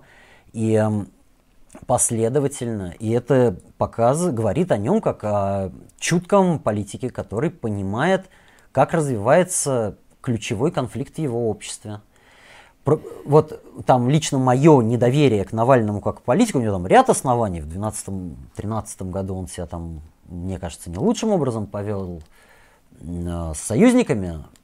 Э, и как бы, мне кажется, сделал многое для того, чтобы мои товарищи сели в тюрьмы. Но э, никто не упрекнет Навального в отсутствии политического чутья. Никто не упрекнет Навального в как бы нехватке компетенций. Ну да, кому интересно подробнее про 11 год, у нас целый, 12, 11-12 год у нас целое интервью есть на канале, можете отмотать, посмотреть. Да, да. ну очень там, просто там вот, подробнее. Если бы, если бы как бы вот это, эти его там высказывания, они бы гарантировали в какой-то степени, ну хотя бы какую-то социал-демократическую, хотя бы просто демократическую политику после прихода к власти, я бы сказал, что да, ребята, тогда можно вступать в коалицию с Навальным. Просто кроме риторики они не подтверждаются ничем. Внутри само движение Навального очень авторитарно устроено. Да. И как бы его обороты по ветру стоят недорого, как тоже демонстрировала история, несколько раз на наших глазах. Иногда даже с нашим участием. Поэтому, ну, хотелось бы, чтобы эти повороты были искренние, кстати, почему нет? Угроза же в чем? Почему вот э, там у левых часто бывает такое мощное недоверие к Навальному? Что их приход к власти он будет сопряжен с нарастанием, а не уменьшением авторитаризма в политике. Что проводя как бы либеральную экономическую политику, непопулярную, они вынуждены будут сопровождать ее репрессивными, авторитарными мерами, ограничивать свободу слова, и для этого будут востребованы, там, например, антикоммунистические там, кампании mm-hmm. истерические, да, как мы это видим на Украине. Ровно в рамках той же логики, что они позволяют мобилизовывать часть людей, как бы сталкивать их друг с другом. Так, ну что, поехали дальше. А, Хоботовский еще раз. Как вы думаете, Берни опять все... Ну, мы это просто части обсуждали уже. Ну, поживем, увидим. Да я не думаю, что кинет. Я думаю, что он окажется умереннее, чем хотят многие его сторонники. То есть как сказать, сторонники тоже не хотят, чтобы он там, я не знаю, революционный какой-то красный террор вел. Они хотят, чтобы он решил их проблемы. И когда Берни Сандерс придет к власти, окажется, что весь истеблишмент будет согласованно бороться с ним. Вот Трамп столкнулся с жесткой как бы фрондой половины истеблишмента, а Берни Сандерс, если он придет к власти, столкнется с саботажем всей государственной машины Уолл-стрита, с э, истерической там компанией в СМИ и так далее. И если Берни Сандерс как бы призовет своих сторонников, ну я не знаю, захватывать офисы Уолл-стрита и там перешагивать через границы легитимности, это вот классно. Но он, скорее всего, будет искать компромиссы, компромиссные решения. А значит, что социальные реформы будут затягиваться. Он станет таким керенским. Мне кажется, что логика вот этого разбуженного, отмобилизованного движения, которое, э, во главе которого он сейчас стоит, она будет заключаться в том, что либо оно его будет двигать, либо он останется, а движение пойдет дальше. Так, э, Иван Сергеевич, 137 рублей 57 копеек, очень странная сумма, но в любом случае спасибо. Отберите модруку у этого лысеющего весельчака, он неадекват. А, я, честно скажу, я не понял, про кого это, кто этот лысеющий весельчак и что он делает со своей модуркой, потому что сегодня в чате, на удивление, спокойно и даже почти никого сегодня не банили. Э, я удивлен и поражен этому вопросу. Я не Модерка это что? Ну, модератор отобрать права. Да, у нас вроде сегодня даже без репрессий обычно хуже бывает. Кремль-боты. Почему мне это, почему мне это у меня в рекомендациях вы кто? Ну, я Федя, это Леша, привет. Так, а, так, так, так, бойня на Украине, это продолжение войны в Чечне. Ну, мне кажется, это сильно сложнее процесс. Ну, кстати, Чечня, я так понял, взрывоопасное, да, место? Ну, как взрывоопасное? Там люди оттуда едут массово, то есть э, просто был в Чечне, кто не знает, недавно совсем. И там, ну, очень многие уезжают, потому что, ну, работы нет, поэтому они все где-то, где-то, где-то там на каких-то соседних областях, то есть это Краснодар уезжают, э, в Ростов едут, э, в Москву едут, то есть где просто есть работа, потому ну, что ну, в регионе да. все довольно печально. Но ощущение, что если как бы вот эта стабильность исчезнет, то там будет что, Третья Чеченская война? А, ну, непонятно, потому что там лидер довольно молодой, сейчас во главе стоит. Ну вот, и чем все это закончится, там непонятно, потому что как бы отторжение оно есть, но просто и режим там такой убойный. То есть, Просто сможет ли этот режим держаться, если у него из Москвы не будет ну, поддержки? А мне кажется, сам себя съест. Там внутренние конфликты властные, они начнут сами начнут просто пожирать саму республику изнутри. Вот, поэтому это довольно хрупкое равновесие, основано на том, что один из кланов просто напрямую поддержан э, Москвой. Но это, опять же, я не великий специалист по Чечне, я там mm. был часов 8. Но вот еще в нулевые годы тогда не было телеграм-каналов, а были слухи вместо них. И вот, ну, как бы эм, тогда в либеральных кругах обсуждалось, что семья, ельцинская семья, угу. на 2008 год один из сценариев рассматривает Третья Чеченская война как способ угу. свержения Путина. Конечно, это, ну, некая угроза. Там, в 17 году вот Ленин вынужден был писать тексты типа «Пугают гражданской войной», объясняя, mm-hmm. почему приход радикального, как бы, радикальной партии к власти не, может, ну, не спровоцирует гражданскую войну. Mm-hmm. Для нас это, конечно, тоже важно. Очень многие люди, которые не хотят там боятся перемен, боятся там каких-то прямых столкновений социальных, боятся этого именно из-за того, что это может вырасти в междоусобицу.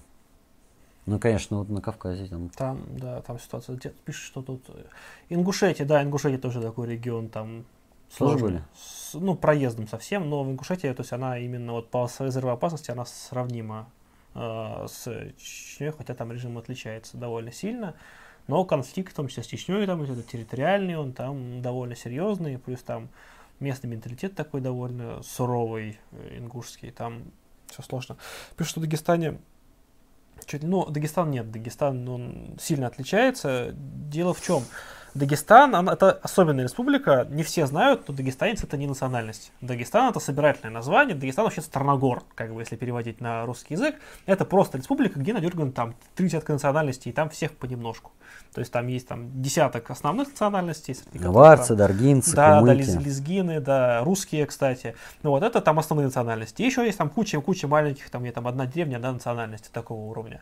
Вот, и там, по сути, нет какого-то такого большого перевеса одной из них, поэтому там ну, грубо говоря, множество центров силы, и они друг друга держат нек- некое равновесие. Они э, долгое время, политическая система Дагестана держалась на том, что э, определенные должности были за- закреплены за определенным кланом. То есть это вот из этих, это вот из этих, это из этих, из этих. Потом они периодически там некую ротацию все-таки э, имели внутри себя.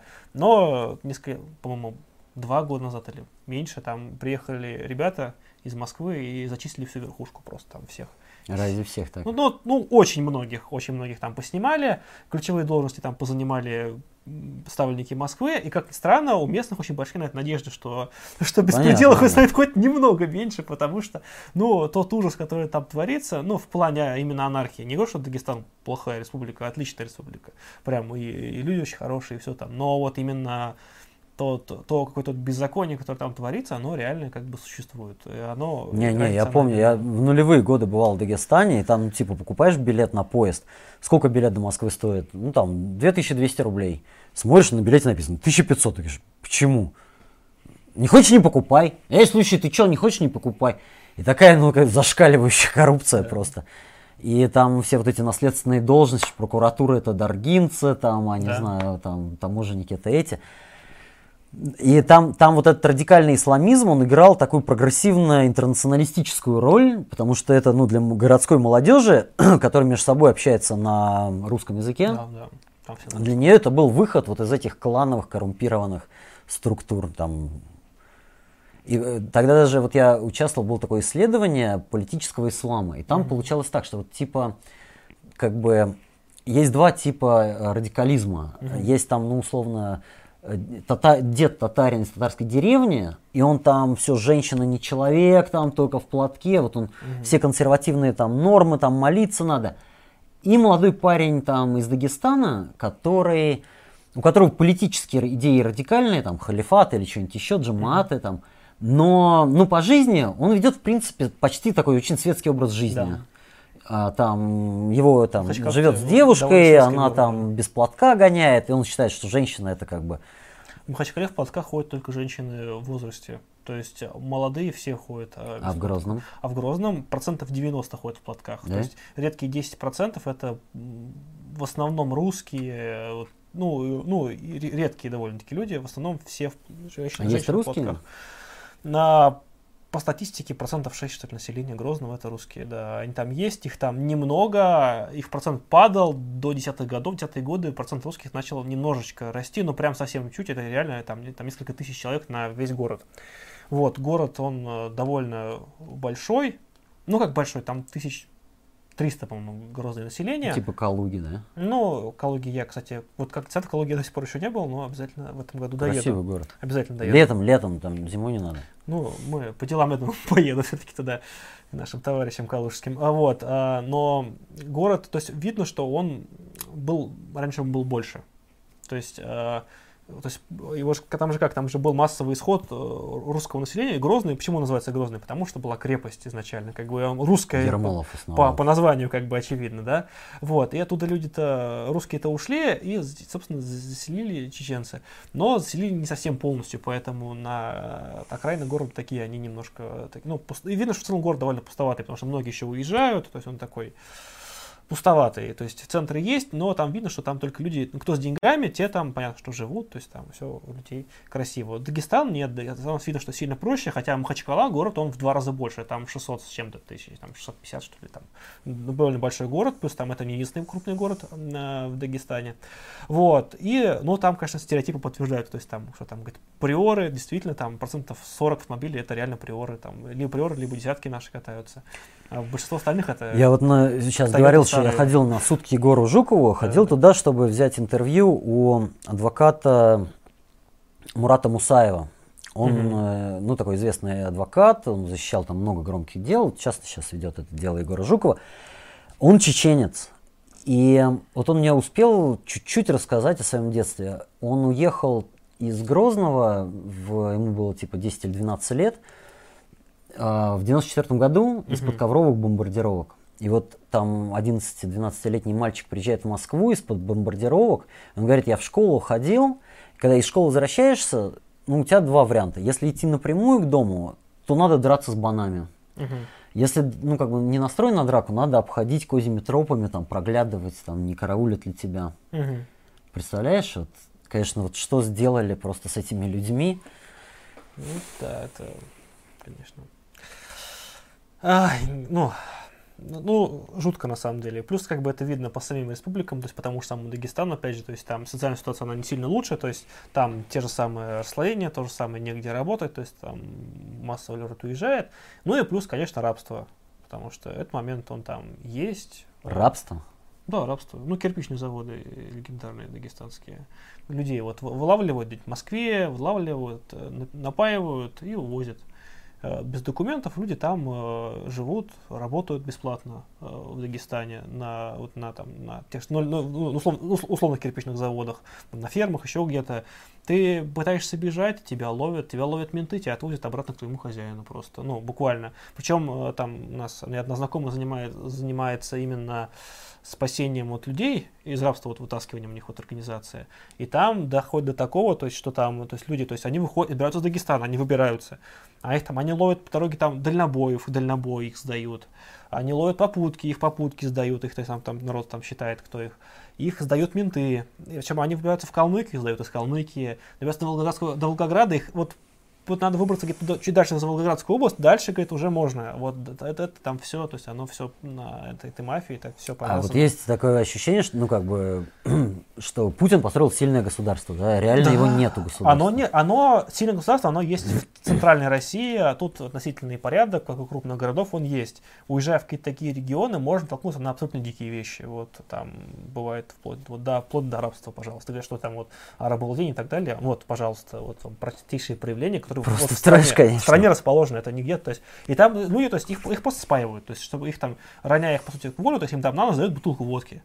Ну вот, и люди там, они просто сами спиваются, они сами теряют волю, как бы они сами не, не бегут, вот до, до такого доходят. То есть и те, кто вырываются, они говорят, самое главное это не пить. То есть, если ты не пьешь, то ты, ты, у тебя башка соображает, то есть, как ты там что-то можешь делать, ты там можешь сопротивляться, еще что-то.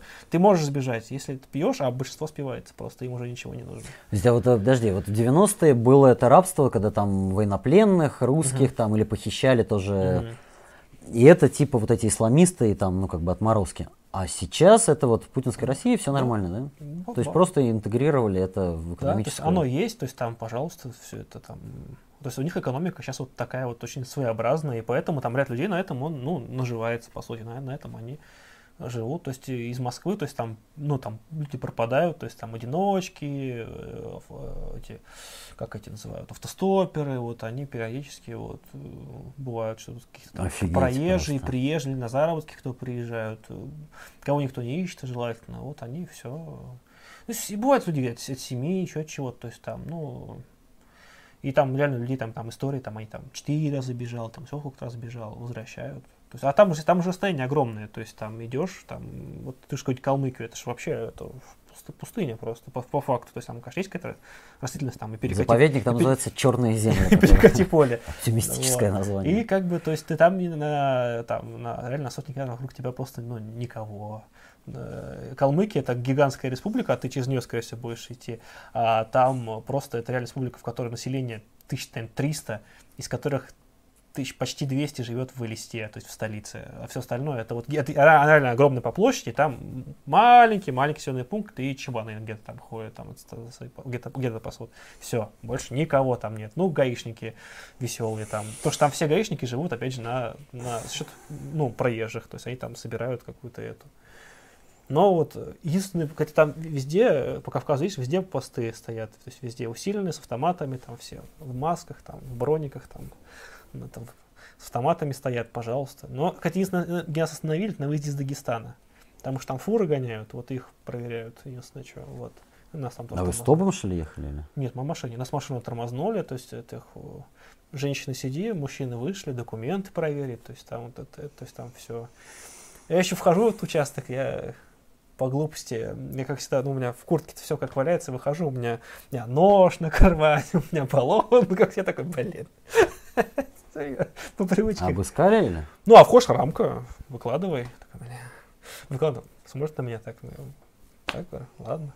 Не травматы, ладно, как бы. Не, не ствол. Ладно. Такая вот тоже весела. Хоботовский 100 рублей. Тут Рэми Майснер на вашу статью про троцкизм наехал. Мол, по вашей статье выходит так, что Троцкий всю революцию в, ре, э, в репу вытащил, а Ленин ему помогал, иногда и мешал. Есть что возразить. Ну, э, если... Ну, это... Я не читал Реми Майснера, но Троцкий принял, конечно, большое участие в событиях 17 и 18 года, 19 там, гражданской войны. А, и, собственно, Октябрьский переворот формально произошел не по сценарию Ленина, а по сценарию Троцкого, конечно. Это, в принципе, если вы ну, изучаете историю, неизбежно столкнетесь с этим фактом. В чем разница была, что Ленин сидел в подполье, ну не в подполье, он там в Финляндии убежал после июльских дней, mm-hmm. когда э, Временное правительство выдало ордер на его арест через прокурора э, Вышинского, который потом станет одним из организаторов да. сталинских репрессий. Вот, и Ленин из э, своего вот этого как бы убежища в Финляндии, он в середине сентября стал писать письма, что нужно делать вооруженное восстание. Вооруженное восстание как искусство. Несколько статей об этом пишет, и потом возвращается, э, вопреки требованию Центрального комитета в Петербург, перевязанным лицом приходит 10 октября на заседание Центрального комитета и протаскивает там решение о вооруженном восстании. А у Троцкого линия была такая, что мы не устраиваем вооруженное восстание, а мы готовим второй съезд Советов и берем власть не от имени партии, а от имени Советов, в которых, ну, просто получаем, рассчитывали они уже получить большинство. И формально получилось, ну, скорее по сценарию Троцкого, то есть собрался съезд Советов, там даже был кворум, и они взяли власть от имени Советов. А правительство им немножко помогло, потому что он перешло в наступление, разгромило там большевистскую типографию, поскольку реальная военная власть на улицах Петербурга, уже Петрограда, уже была в руках э, военно-революционного совета, mm-hmm. военно-революционного комитета, органа советского, и руководителем его был вообще левый эсер, даже не большевик, Лазамир, то как бы, ну вот э, усилия этого военно-революционного комитета, посты, которые он там расставлял по городу, это можно считать вооруженным восстанием, там штурм Зимнего дворца. Ну, Но в целом сценарий был, конечно, такой ближе к тому, что планировал Троцкий. И Ленин даже, по воспоминаниям Троцкого, Ленин сказал, ну, может, вы и правы были в своих типа расчетах.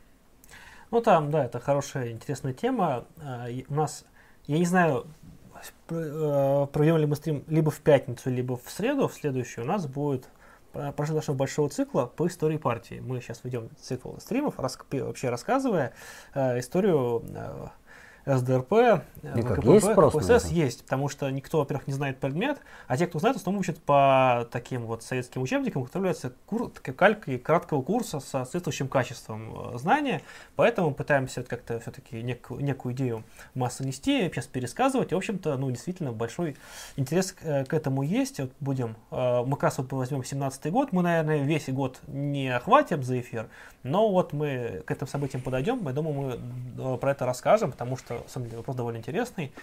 Вот, кстати, ну, опять же, о роли Троцкого есть э, речь есть у Сталина, насколько я помню, есть там о том, да, там, э, собственно, признание его заслуг. Да, военных заслуг. Военных заслуг, да, там, пожалуйста, то есть тоже вполне себе. Ну, если что, зовите, у меня же книжка это, ну, я про меня КПРФники позвали, я думаю, блин, я уже лет 10 никому не рассказывал про большевиков в 17 году. Ну, вообще... А потом просто проснулся, и оно, ну, как бы всплыло. 10... Нет, тема хорошая, просто материалов, на самом деле, маловато, потому что книг по, по теме, на самом деле, довольно мало э, пишут. Э, тема как ну, подзабытая. Да, ну, ладно, за, затем, потом обсудим. Тема интересная, кстати. Ладно, да, так, тут вопрос был какой-то интересный. Во, от Эдуарда Кочеткова. Вопрос к гостю. Есть такой человек, Сергей Удальцов. Может, он слышал о таком? Ну, я думаю, что слышал. Недавно он говорил про партию марксистских кружков, которая есть проект Кремля, намекая на союз марксистов, добавлю я. Что, что он об этом думает? Вот, э, товарищ Удальцов... Ну, я думаю, что, я, честно Вместе- говоря, не вместе- помню, как он это сказал. С, вместе с Развожаевым. Леня Развожаев, да, вот ну, там. В, в большей степени Сергей в меньшей, но обвинили Я думаю, нас что это мои товарищи. в том, а, что мы проект Кремля. Но э, думаю, что они не правы, когда они это говорят. Э, Есть какая угроза? Что, в чем как бы ну, вот, рациональное основание этих фобий? Что будет э, какой-то реальный политический расклад, в котором, ну, условно говоря, КПРФ э, э, станет партией протестного голосования, и ее, возможно, там даже поддержит Навальный по модели, вот как это было на Мосгордуму. И она станет, ну, не левой в нашем с вами смысле слова, но такой оппозиционной партией, типа за перемен там в рамках разумного.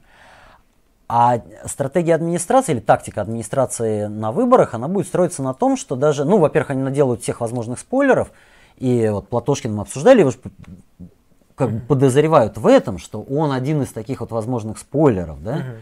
Вот. А во-вторых, они даже, ну, без всяких спойлеров, они будут приходить ко всем людям, которые искренне ненавидят там КПРФ, у которых есть основания КПРФ ненавидеть, и спрашивать, ну вот, а что вы думаете, вот как, вот вы, КПРФ это правда партия рабочего класса? И люди там, блин, нет, нет, это торговцы революции оптом и в розницу. И это приведет к тому, что, ну, как бы голоса размоются, там вот это, там оппозиция не сможет победить, и режим себя воспроизведет. То есть это будет политическое поражение не только КПРФ, но и как бы народа в целом, да? По- Победа олигархии это будет. Вот это логика, в рамках которой там Удальцов рассуждает. В ней, я думаю, действительно есть основания. А кроме всего прочего, это же к чему приведет? Что часть левых окажется на одной стороне, а часть на другой. И люди с близкими стратегическими установками, но разными тактическими выборами будут в очередной раз раздраконены этой поверхностной игрой правящих клик, клик правящего класса. Это стрёмно. Вот мне кажется, любая стратегия, самая там дурацкая, самая неправильная, не знаю, и поддержка КПРФ, или борьба с КПРФ, или что угодно, которая бы позволила создать левый политический субъект, даже не зарегистрированную партию, а ну, партию де-факто или движение. Я думаю, эта стратегия была бы во. Прям вообще. Даже если бы она ну, в остальном была бы ну, провальной и там, неправильной. А, потому что сама по себе эта задача очень важная.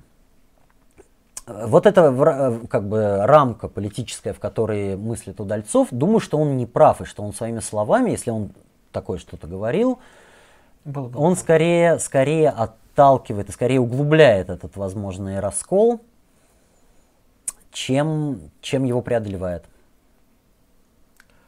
Так, дальше давай. Пишут, что Троцкий и его перманентная революция подвинули, подвигнули Мао на культурную революцию, выходит, что Мао троцкист. Мне кажется, что плохо понять, что такое перманентная революция, что такое культурная революция. Да, это, да. это совсем, прям совсем из разных степей. И это даже... Перманентную революцию надо отдать людям должное, даже которых мы не любим, придумал Парвус, а не Троцкий. Это его. Троцкий Павлов, просто... Преображенский, Троцкий, да. Ну, Троцкий стал ее пропагандистом этой теории. Ну, и. И в чем заключалась теория перманентной революции? Что, пермане- что революцию начинают не, не развитые страны, а отсталые. И что революция, которая начинается с демократических задач, э, без царя, а правительство рабочее, да, вот был лозунг в пятом году у Троцкого. Революция, которая начинается с демократических задач, она под давлением как бы назревших в обществе противоречий не останавливается на решении этих задач, а превращается в социалистическую. Это похоже на одну из самых таких влиятельных моделей интеллектуальных, которые царят и в нашем сейчас э, левом движении. Что очень многие из, в нашем движении считают, что если будет демократизация, то есть если, условно говоря, путинский режим или режим вот этой глобальной, ну там, не знаю, э, э, Уолл-стрита в Америке, да, будет свергнут какой-то широкой коалицией с участием народных масс и с участием левых, то это создаст площадку, на которой дальнейшая борьба станет легче, а не сложнее. И ну вот этот фреймворк я, кстати, тоже разделяю. Но это ты мы все-таки про позднюю, позднюю его интерпретацию первой революции. Если брать ранние, которые все-таки 95 год этого периода, немножечко про другое были, они были именно про Россию больше, сколько я помню. Это было именно про то, что э, в случае там каких-то э, там буржуазной революции в России, она ввиду ее отсталости не сможет а, решить тех противоречий, которые в нее по сути, которые в стране витают, по сути, и а, неизбежно она придет к продолжению и перерастанию революции буржуазной революцию социалистическую. То есть, Я ровно это сказал. Ну вот, но она в рамках... В, она в, начнется как демократическая. В, да, да, в рамках, в рамках страны. Одно, ну, в, нет, в, в она выплеснется да, из, в, рамках, в рамках зарубеж, да. Просто сначала было именно про, про Россию, а потом это делать как тактика, что вообще во всем мире все начнется именно вот с условно третьего мира, то есть со слабых каких-то вот, эм, со слабых звеньев в цепи империализма. То есть ну, вот, вот этой добавки, она, она просто более поздняя. Ну, в целом, да, я... Ну, что, короче, не, вот что вот а, отменить вот эту теорию этапов, которая была, да. была у социал-демократов. Ну, тогда. теория этапов, это, ну, это Каутский, это вот, да, даже не Маркс на самом деле, это такое вот очень большое упрощение, которое, к сожалению, советский марксизм на себя взял, и это такое, да. Вот, а, первая она про это. Культурная революция в Китае, это она ничего. Она. Нет, маоизм в целом, конечно, тоже был третьемирийским отчасти, но.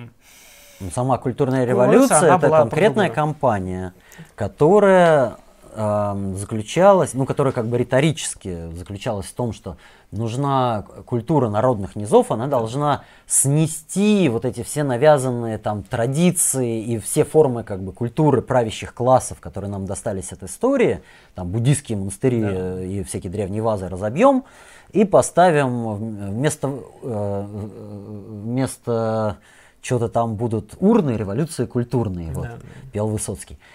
А вместо статуи будут урны, революция культурной. На практике в чем была политическая сердцевина культурной революции. Укрепление власти Мао. Лично, да, что Мао и его узкая группировка, которую потом назвали бандой четырех, там, его жены и да. там четырех еще человек, она мобилизовывала истерические вот эти массы молодых там членов партии, сочувствующих, и атаковала, Хунвейбинов, да, и атаковала нелояльные потенциально нелояльные группы партийной номенклатуры в глазах западных левых тогда, в 60-е годы, казалось, что это вот такое противоядие против Сталина, против создания вот этой забронзовевшей номенклатуры. Да, да. Да.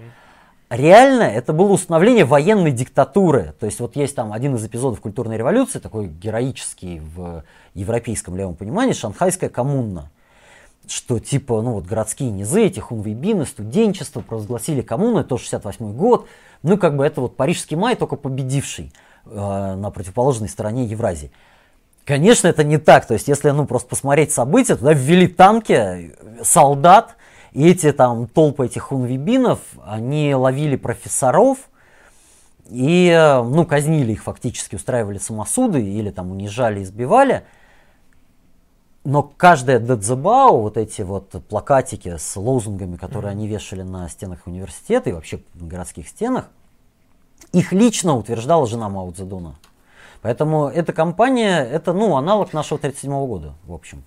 Ну да, немножко по-другому. Нет, она, разница есть. 37 э, э, год все-таки он был, это, такой, был, это был это крупнейший, наверное, в истории человечества именно такой вот институционализированный террор, когда то есть это было по каждому был приговор, дело, все четко там как-то по буковкам. Тут оно ну, было других масштабов, но оно было более хаотичным, да, рука, да. чужими руками, без приговоров, без ничего, то есть более беспредельно что ли было.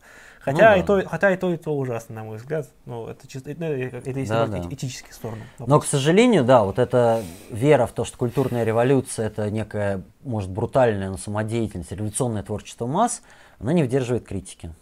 Хотя маисты на это... Западные маисты, для них это был символ веры. И немногие российские. Как это ну и небольшая, да, ну и как бы... Шесть человек в России. Шесть недавно погиб, да, этот... Дар. Вот, но э, само-то маистское движение на Западе, оно оказалось самой демократической стороной левого движения, самой последовательной. То есть они ошиблись в оценках Мао, они, они как бы Мао оценивали так, как они вкладывали в нее свою, типа, утопию, uh-huh. свои добрые намерения.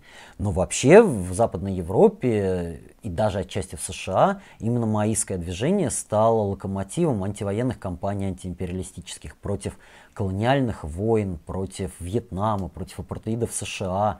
Да и за социальные реформы и последние завоевания вот, рабочего класса 60-х и 70-х годов, они неотделимы вот от этого ну, как бы радикальной, радикального такого коммунистического и демократического движения снизу. А в Китае, ну да, это немножко брутальненько было. Ладно, ну про маоизм мы как-нибудь, я думаю, отдельный. У нас, во-первых, был эфир с маоистами, как давным, дав... с самого начала канала отмотайте, там пятый, что ли. Сандерс или Сталин, Троцкий. А... Народные массы, народные массы. Вот. А про, вообще про, про зарубежные левые движения, думаю, у нас еще будет много, мы будем рассказывать, потому что очень интересен опыт, потому что многие ограничиваются, то есть окукливаются в рамках какого-то такого узкого советского опыта, который, ну, довольно все-таки специфический э, был, и, ну, и не воспроизвешься нигде больше в таком виде, он везде был везде был свой. В Китае был свой, в Вьетнаме был свой, Куба была своя, там, я не знаю, Германия была своя, они настолько все другие, что, ну, прям страшно аж посмотреть. Или какая-нибудь там Польша, я не знаю, да, то есть все совершенно другое, другая политическая система, по-другому внутри себя устроенная, там, с другими моментами, там, с другой идеологией, с своими представителями, кстати, очень интересными, и так далее, и так далее, и так далее. Чем Мао на Вьетнам полез? Ну, это отдельный да, вопрос. Так, а, про Привет Минску, пишет Валерий Павлович. А, кстати, про Минск, да, что-то я как-то забыл объявить. Мы же сегодня что собираем-то.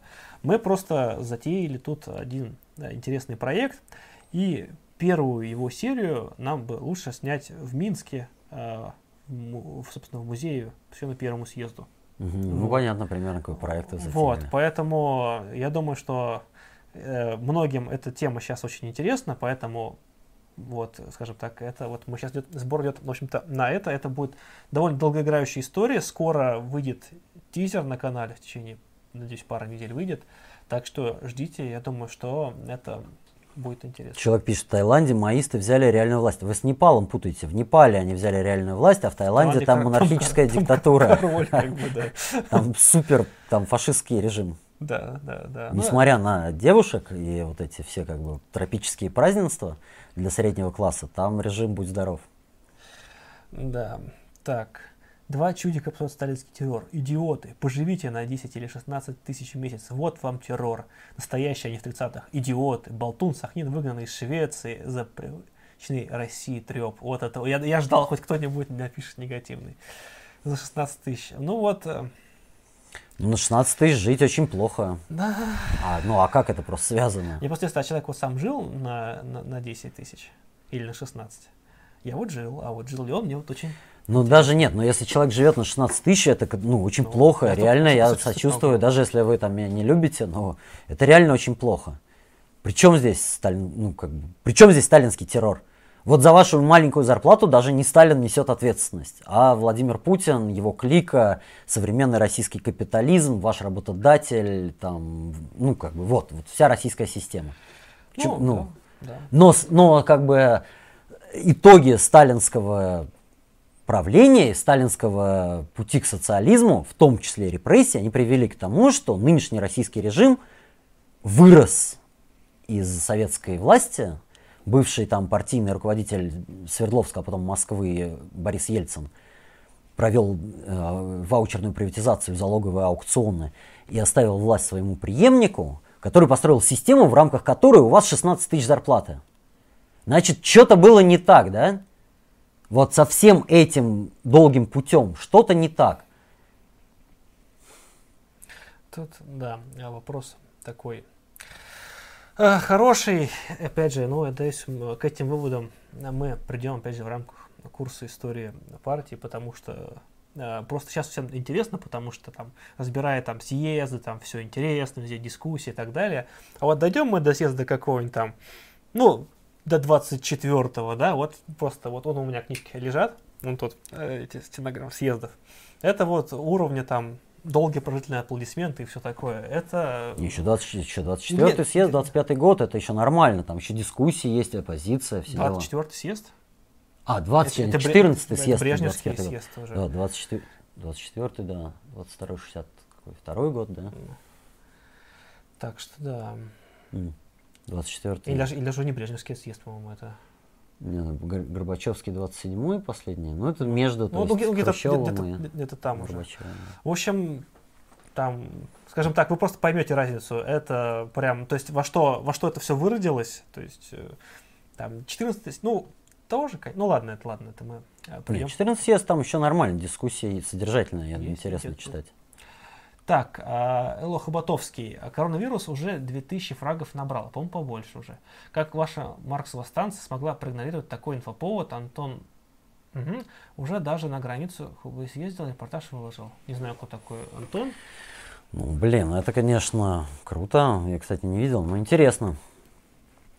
Ну, коронавирус это тема, как это вот следствие, собственно, системы в какой-то степени, не сам вирус, а то, как его освещают, потому что у нас каждый год появляется новая, новая какая-то пандемия, которая каждый раз должна убить человечество. Будь то из последнего это Эбола, атипичная пневмония, а, что там еще, свиной грипп, птичий грипп, э, да, ну, почти каждый год появляется вот ну, какая-то вот вещь, которая там, ну, так или иначе опасна. Понятно, что коронавирус, он по-своему уникален, потому что, ну, если там э, Эбола была в Африке, где там, ну, реально жутко там антисанитария, там что-то было сделать сложно, то в Китае, ну, он сталкивается с абсолютно беспрецедентными мерами именно. То есть китайское правительство там реально колоссально вкладывается. Вот если было бы что-то подобное в России, мне кажется, там какой-нибудь уже город вымер такими темпами, потому что Китай там реально полная там изоляция, действительно. То есть, Ну, там поражают масштабы, строительство- в которых они строительство- могут мобилизацию проводить. Да, строительство там. больниц там за там, за за, 10 за 10 дней дней. буквально, то есть, да, то есть реально это показывает мощь и вообще способность сегодняшнего Китая, потому что он способен реально на очень-очень многое. Вот многие э, как бы все шутили, что когда, что вот э, такая игра Plague да, там, где там ты берешь там и по всему миру отправляешь какую-то инфекцию, да, и там, э, и там тебе надо смысл, и ты играешь этой инфекцией, это смысл в том, чтобы убить весь мир. И самые там все игроки, кто играет, знают, что самая лучшая стратегия там это начинать с Китая, потому что у него большое население, большие сухопутные границы, у него много, много аэропортов, страна в целом бедная и так далее, и с него очень удобно начинать. Как мы видим сейчас, Китай вот эти убеждения менее чем десятилетней давности уже ломает. Это реально показатели эффективности той системы, которая там есть, и, и скажем так, э, силы экономики, силы власти китайской коммунистической партии, которая там есть, при всех э, сп- спорности, скажем, мягко говоря, их политики, но Китай это реально, ну, это, это мощь.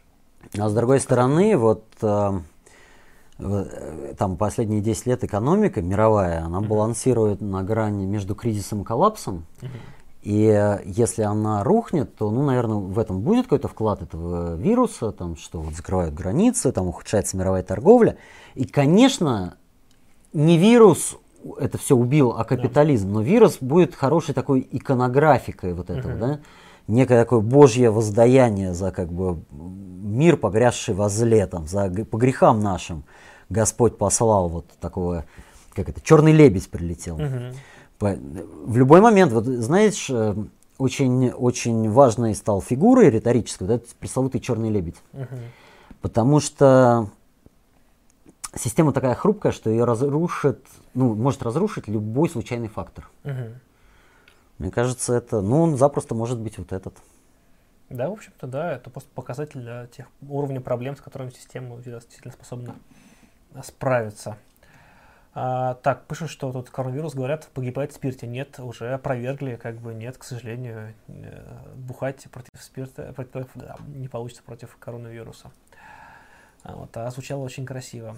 Э, Поразительная, конечно, была история с э, эвакуацией россиян из этого Уханя, Мгм. когда пригнали военно-транспортный самолет, загрузили. А Вы знаете, видели, как военно-транспортный самолет такой огромный ангар, и по краям такие скамеечки для Да. спецназа. И вот туда загрузили там 200 человек, говорят, летим в Москву 14 часов. Но летели всего 12 и высадили их в Тюмени. И, и отправили, значит, типа на карантин в какой-то там санаторий. А какие-то там навальнисты стали, ну, местные, стали прозванивать этот санаторий. Вот видите, выгоды того, что у вас есть политическая структура по всей стране. Мгм. Они стали прозванивать, и оказалось, что этот санаторий продолжает торговать просто коммерческими путевками. То есть, ну вот, вот, вот где государство? Ну да. Почему нет никакого ФСБшника или там какого-то, не знаю, органа э, Минздрава, который за этим следит? Что если у вас, блин, какая-то адская инфекция, от которой весь мир может сейчас умереть, просто нельзя продавать в этот сраный санаторий никаких путевок. А они продают, потому что, ну, бабки же. Вы что, бабки. Да. Но, с другой стороны, как бы тут мы видим как бы про бабки, да, то есть э, у нас тут сегодня же наш да, новый премьер-министр запретил въезд в Россию гражданам Китая. Мне кажется, это довольно сильно ударит э, по карману многих людей, потому что у нас очень э, китайский туризм, он довольно крупный. Но он там замкнут своя. Но на Дальнем Востоке, конечно, ударит. Не, ну он, почему он, это, это и, и Санкт-Петербург, кстати, там э, довольно-таки большой. И, и не, ну туризм, он просто очень мало связан с нашей реальной экономикой, и он не, я говорю, я, я, я говорю, ударит по, по карману определенным людям. Не, не по, по экономике нет, конечно, у нас не, не, не те масштабы. Так, а, десятка, так, так, так, так, так, так, так, так. Ну, хотя тема, да, действительно, очень хорошая. Ну, просто мы с тобой еще, может, не эксперты по коронавирусу, а что, ну, упражняться в этой конспирологии, что изобрело его ЦРУ? Ну, это, это, это, это, этот, кто там у нас, Дмитрий НТО тут э, пост накатал, да, что он там ехал с каким-то таксистом, вот, и тот ему рассказал, что у него там друг ГБшник, и тот ему рассказал, что это на самом деле там разрабатывали какую-то специальную там боевой вирус на Дальнем Востоке. Но это говорит о том, что вот, ну, друзья ГБшники, они вот, у них так голова устроена, они вот такую херню верят. Друзьям танкистам, таксистам рассказывают. Но это такое, на самом деле, вещь, все-таки теория заговора. Хоботовский. Не только. В КНР еще осталась реакционная интеллигенция, погрязшая в грязной, разной херне, начиная с опиой независимости. Культурная революция снесла всю эту прослойку со всеми этими подпольными опийными курильнями и прочими притонами, так что у нее тоже есть определенные заслуги. Ну, наверное, у каждого есть определенные есть. Я не уверен, что до 60-х годов дожили опиумные притоны, что они пережили там, не знаю, гражданскую войну э, и большой скачок 50-х годов. Не, ну может какие-то либо для, для очень уважаемых товарищей, не знаю. Ну, ну в принципе, да, ну даже если что-то такое они решили, то ну как бы оно не стоило таких жертв. Какой ценой? То есть они, ну там, можно вот, например, про Сталина, вот знаете, у нас все время идет такой спор. Ну заводы же построили, ну и правда построили, и войну выиграли не без помощи этих заводов. А как бы в чем завоевание вот в Китае? То есть все завоевания, которые есть сейчас, или там фундамент, на которых они построены, ну, можно было... Культурная революция здесь ничего не добавила. Ну да, по сути, это совершенно... Не культурная революция, небольшой скачок, к сожалению, ничего здесь не добавили. Кстати, против которого в том числе была направлена культурная революция. Ну, который был пострадавший, он, да. Да, вполне себе. Но Дэн Сяопин, вот он, э, то есть он, он тоже же нашел как бы выход из тупика, из кризиса там экономического с помощью рыночных реформ, но не но не предложил никакого как бы некапиталистического пути. Вот, то есть и Китай, и СССР, ты говорил, они все разные, все действительно очень разные, но они все уперлись в какую-то одну стену. Да, СССР, он, он, он по сути был догоняющим, пока он был догоняющим, он был успешный. Где-то в годах в 60-х он примерно догнал, и дальше, ну, мне кажется, какой-то, то есть он не, не понял, куда двигаться дальше. Дальше все как бы уткнулись. Я согласен, что западные тоже, вот эти кейнсианские режимы, тоже они уткнулись. тоже уткнулись в ту же самую стену. Угу. И они тоже не могли уже как бы развиваться, как развивались и никто эту стену не смог обойти слева. Пока, да. Вот это большой сильный вопрос. То есть, как бы вот в причинах этого тут э, разные гипотезы, например, довольно часто можно слышать про то, что дело, там, допустим, то, что там отсутствие неких тех самых передовых производительных сил, которые должны были все за собой тянуть, что действительно технологии в СССР, экономика, она была именно индустриальная. То есть, а индустриальная, а индустрия, то есть вот самый станок и так далее, станок построил капитализм, но станок не может построить коммунизм, а коммунизм построить некое новое вот это вот. Ну, это технократический том, подход. Но, ну, да, отчасти, нет, популярный, я, я думаю, что... Э, что нет, типа АГАЗ что, бы приняли, и тогда бы... Но, без, ну, это... да, нет, я не думаю, не думаю, что АГАЗ это был бы тем самым, кстати, я не разделяю. У нас был э, Сафронов, его все-таки склоняется к тому, что это больше политический был кризис. Конечно, чем, я чем согласен полностью. Да. Вот. А, но в том, что определенная доля истины в этом есть, что э, все почти проекты 20 века, они были скорее противоколониальными и догоняющими попытками поменять свое место в миросистеме или там вот, вот вырваться вперед, но не, не вполне социалистическими, наверное, отчасти в этом. А вот что нужно, вот, ну вот как бы, что надо было делать, какие шаги надо было делать? Вот это хороший вопрос, наверное, который я сейчас, наверное, не готов. Ну, я вот готов время. гипотезу сказать. Mm-hmm. Нужно было сокращать рабочее время. Ну, в том числе, да. То есть нужно было не наращивать вот это вообще представление о коммунизме как таком супер изоб... обществе материального изобилия. Знаешь, кадавр, вот мы сейчас сделали тоже на этом нашем канале, Московский вестник бури, сделали ролик про перестройку, на следующей неделе выложим. Угу, и там, ну вот мы тоже цитируем э, программу построения коммунизма. Это на 22-м съезде КПСС угу, в 62 году. Э, та программа, о которой Хрущев сказал, нынешнее поколение советских людей будет жить при коммунизме. И она супер как бы такая бухгалтерская, то есть там подсчитано, вот что нужно для коммунизма. Надо производить цемента вот не ну, менее стальки-то, а да. столько-то электроэнергии, киловаттах. И просто, ну вот бухгалтерски посчитано, как будет коммунизм выглядеть. А, ну, мне кажется, что на этом пути вообще невозможно не построить никого. То есть нужно уходить от товарного производства. А вот тут, значит, такая часть в том, чтобы все больше и больше число благ э, делать доступными бесплатными, то есть выводить их из товарности. То есть коммунальные услуги. Ну, это у них было, у советских. Транспортные, ну тогда, но не до конца доведен. Они до 50% довели, и вот программа перехода построения коммунизма, она там типа к 80-му году до 80% должна быть демонетизация экономики. Да, вот это, это, это, кстати, правильный шаг. Ну, он может правильный, но вот он не работал. То есть это все равно приводило, ну, какой-то адской такой... Может, он, он, с одной стороны, понимаешь, чем, он, почему это было сделано? Потому что, с одной стороны, это ты пытаешься демонетизировать экономику, с другой стороны, вводишь косыгинские реформы и, наоборот, на, давишь на, на деньги. И как бы это, этот перекос, это вот дикий, как бы, то есть ты одно, то, то, то, лебедь, рак и щука получается. Но понимаешь, вот демонетизированной экономики у тебя получается, появляется появляются все вот эти как бы косяки реального социализма. Нет мотивации к труду. Ну вот почему должен рабочий трудиться в бессмысленном предприятии? А не все блага, определенные блага даже поначалу. То есть те, те которые мы можем обеспечить бесплатно. Ну, так они и делали.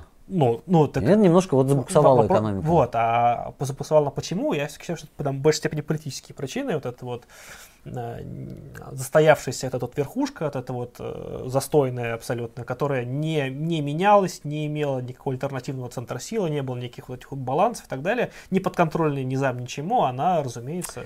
Отчасти, конечно, ты это, прав. Война министерства, это вот бесконечная, это абсолютно жуткая вещь. Но это в плановой системе неизбежная вещь. Ну, а в... Ну, жестко плановой системе как строить, скажем так, тут тоже можно. В централизованном планировании у тебя будет борьба за ресурсы, вот эти министерства или регионы будут, в зависимости от того, как ты построишь, будут бороться за ресурсы. Дайте нам, дайте нам. Хороший вопрос. Но, но мне, мне кажется, что, знаешь, то, что ты говоришь, это правильно, но это часть правды. А вторая часть, вот если чуть шире взглянуть, в этот вот, например, в этот же момент, 70-е годы, начинается такое же резкое снижение темпов роста производительности труда и экономики везде. Везде. И это значит, что просто в целом вот это, а везде же шла была вот эта конвергенция. Mm-hmm. То есть нигде капитализм уже не был капитализмом в чистом виде, да, он был таким немножко социалистическим, с ну, огромным не, не социальным везде, пакетом, но... ну, в развитых странах, не везде, да, но mm-hmm. и и там он везде немножко уперся в, в стену. Мне кажется, что его чисто вот как экономическую систему нельзя построить социализм как экономическую систему. Mm. Конечно, какая-то экономика нужна, люди что-то должны mm. жрать, нужно просто уходить от экономики. И вот эти как бы неортодоксальные левые 60-х, они в, в какой-то инфантильной форме, но при, в принципе правильно нащупывали ход. Под, под брусчаткой пляж. Нельзя влюбиться в рост ВВП. Нужно было давать людям образы жизни, образование, возможности развития, а не потребление. Альтернативой потреблению угу. должно было стать, ну, как бы, создание культуры или там, э, знаешь, всесторонне развитого человека. Угу. Я понимаю, я понимаю, о чем ты говоришь. То есть да. непродуктивистский должен быть подход. Ну, тут, э, скажем, Но в условиях холодной войны как ты, блин? Тебе ну, приедут американцы. Другое дело, что как бы СССР, опять же, он, ну там и с точки зрения мир-системы, он как бы не строил свою, а по сути встраивался в текущую, что как бы способствовало его, по сути, втягиванию в те же отношения. Ну, это хороший, большой дискуссионный вопрос, который у нас, к сожалению, маловато времени. Так, а, о, хорошие вопросы пошли. Белин Ф. 100 рублей. Даешь Истпарт. Федор Алексей, вам лично желаю холодной головы, горячего сердца, чистых рук. И вам также. Как-то по, по Дзержинскому прямо. Джек, 20 долларов на дело. Спасибо. На все студию 100 рублей. А что ждет Китай дальше, по вашему мнению? Либо дальше к капитализму, или это хитрый ход к коммунизму? А вот кто бы знал. Э, официальная китайская пропаганда намекает на то, что, что вот это все, все бизнесмены, которые сейчас есть, это им э, партия позволила поручила, все это да. иметь, поручила, но в случае что, они сразу же там все вернутся обратно и все отдадут, и там лично там Джек Ма там отдаст ключи от Алиэкспресса там э, в руки китайского народа и ведущей его коммунизма, коммунистической партии Китая, и там вплоть до того, что там, что там сейчас там культ того, что там э, текущий глава Китая, господи, как его? Си. Си, да, что, что, что Си, он, э, это новый Сталин его там это вот идет и так далее, там у них вот это вот.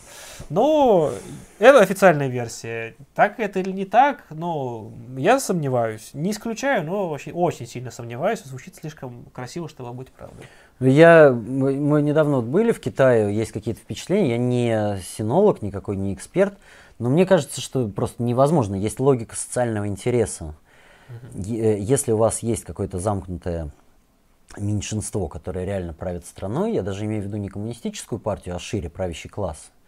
Эм, при э, Дзян Зимине, предыдущем руководителе, предпринимателям официально разрешили вступать в Компартию, она сейчас состоит э, в том числе из миллионеров, то как бы у этого правящего класса есть социальный интерес, который не позволяет построению бесклассового общества, просто не, не дает такой возможности. Поэтому, конечно, э, Китай построил некую специфическую модель, но модель вполне буржуазную. И вот мы там недавно были, там, конечно, неравенство, такое идеальное неравенство. То есть это работающий капитализм, в отличие от нашего, который еще просто не работает, а там он такой работающий, эффективный. То есть вот э, большинство живущих людей, они за свою жизнь переместились из страны, ну такой адски третьего мира в страну, ну второго какого-то, такую переходную страну. Э, люди там постарше меня, они в детстве сталкивались с голодом. С тем, что просто плошка риса это был невероятный подарок. И ну, праздничная еда, вот реально крутая. А сейчас они идут в любую там кафешку и едят любые эти китайские деликатесы, змей, ловят коронавируса и всякие разные проблемы. Конечно, это самая оптимистическая страна. То есть вот э, в России примерно 50% опрошенных э, считают, что дальше будет хуже. Что их жизнь будет хуже, чем жизнь их родителей, а жизнь их детей будет хуже, чем их собственная. Uh-huh. Во Франции таких людей даже больше, я сейчас точно цифры забыл, но то есть в западных странах этот пессимизм, он нарастает. Почему? Потому что реально объективный опыт, он заключается в том, что последние 30 лет жизнь большинства хуже, чем жизнь их родителей. Мы вот первое поколение, которое разделяет этот опыт. А в Китае не так. В Китае первое поколение, которое, блин, нормально живет просто. Там эйфорическое настроение. Но это, конечно, буржуазное общество. И если этот э, рост кончится, мне кажется, то есть Си Цзиньпина надо сравнивать не со Сталином, а скорее с Андроповым.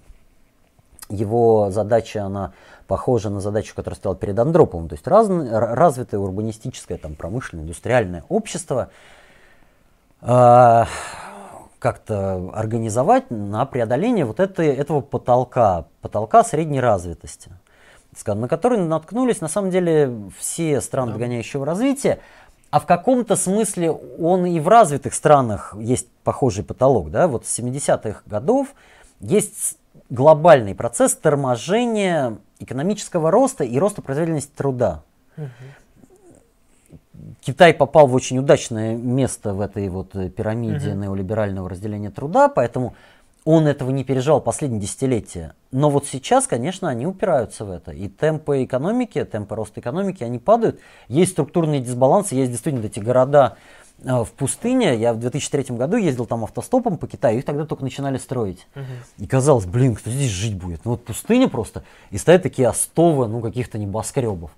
И сейчас вот в этих городах ну, там раздают квартиры, а нет ни предприятий, ничего. И э, эти города, они ну как бы остаются такими призраками в пустыне, там где-то в Уйгурском автономном районе. Ну, с уйгурами там вообще... С уйгурами, конечно, полный. Да вообще там не то, что там с уйгурами, а там едешь на Великую Китайскую стену, а чтобы купить билет на музей, ну вот на пройтись по стене, тебе сканируют сетчатку глаза. То есть масштабы вот этого контроля, да, да. они поражают.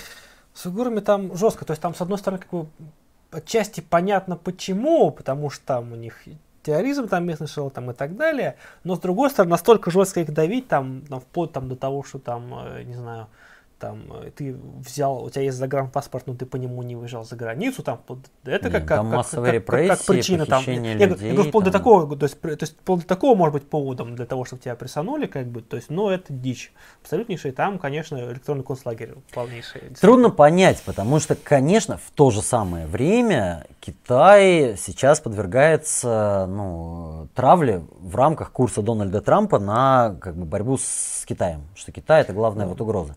Поэтому вся медийная кампания, которая разворачивается, в том числе по уйгурам, она носит отпечаток вот этой пропагандистских установок. Я просто видел, как вот люди, которые там меня травили как русского агента, они начинали Ага. еще переориентироваться на Китай. Ну да, да. Россия, ну конечно, враг, но ну, вот сейчас Китай.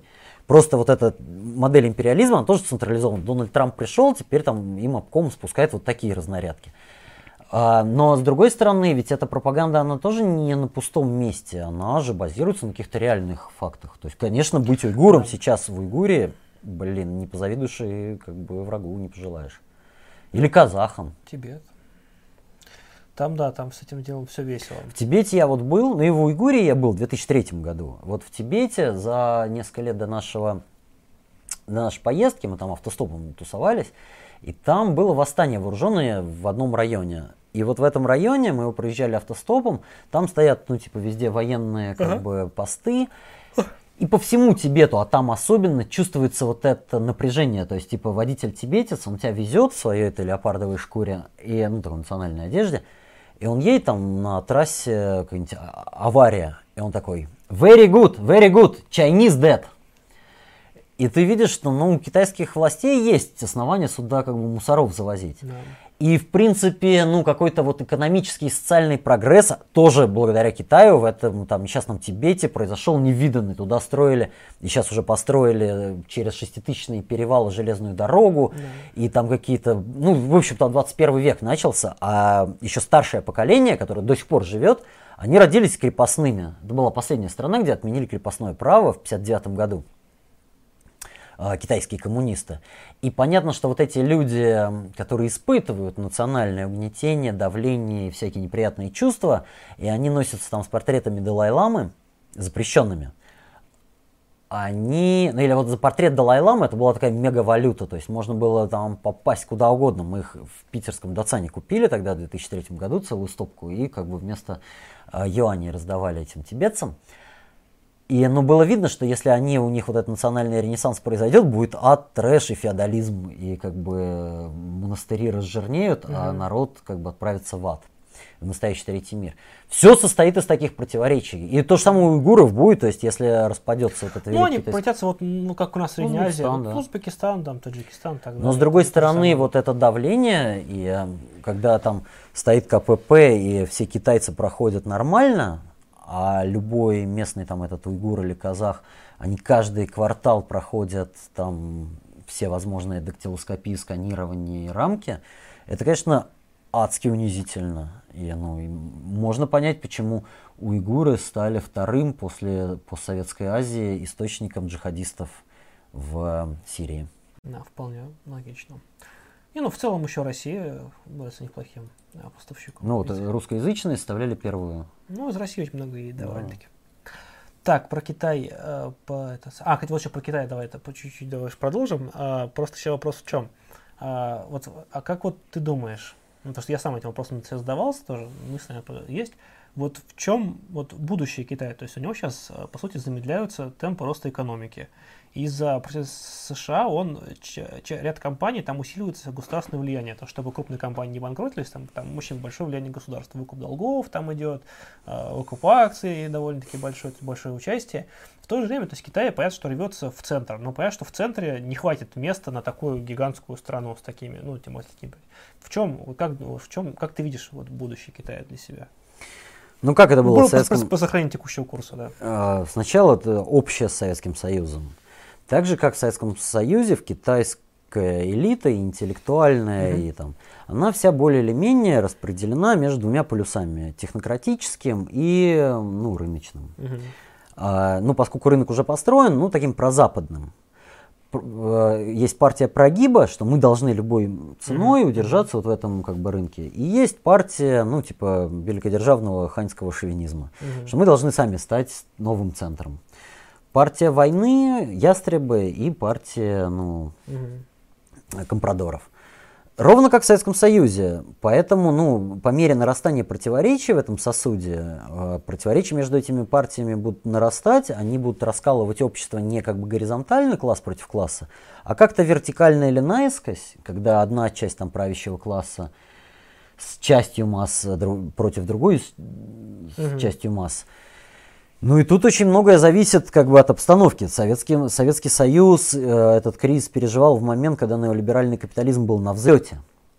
И когда вот этот Запад, он был привлекательный, Запад как социальная модель, он был привлекательной м, альтернативой. По крайней мере для вот этого советского среднего класса, для там интеллигенции мегаполисов, ну и какой-то части общества. Угу. И оказалось, что вот достаточно этого взбудораженного меньшинства, большого, но меньшинства, и пассивности большинства. И конфликт в элите. Вот это один сценарий. Второй сценарий это война. Я, ну, как бы надеюсь, что ее не произойдет, но те алармисты, которые о ее угрозе говорят, они, у них есть основания очевидные. То есть капитализм многие свои кризисы утопил просто в крови.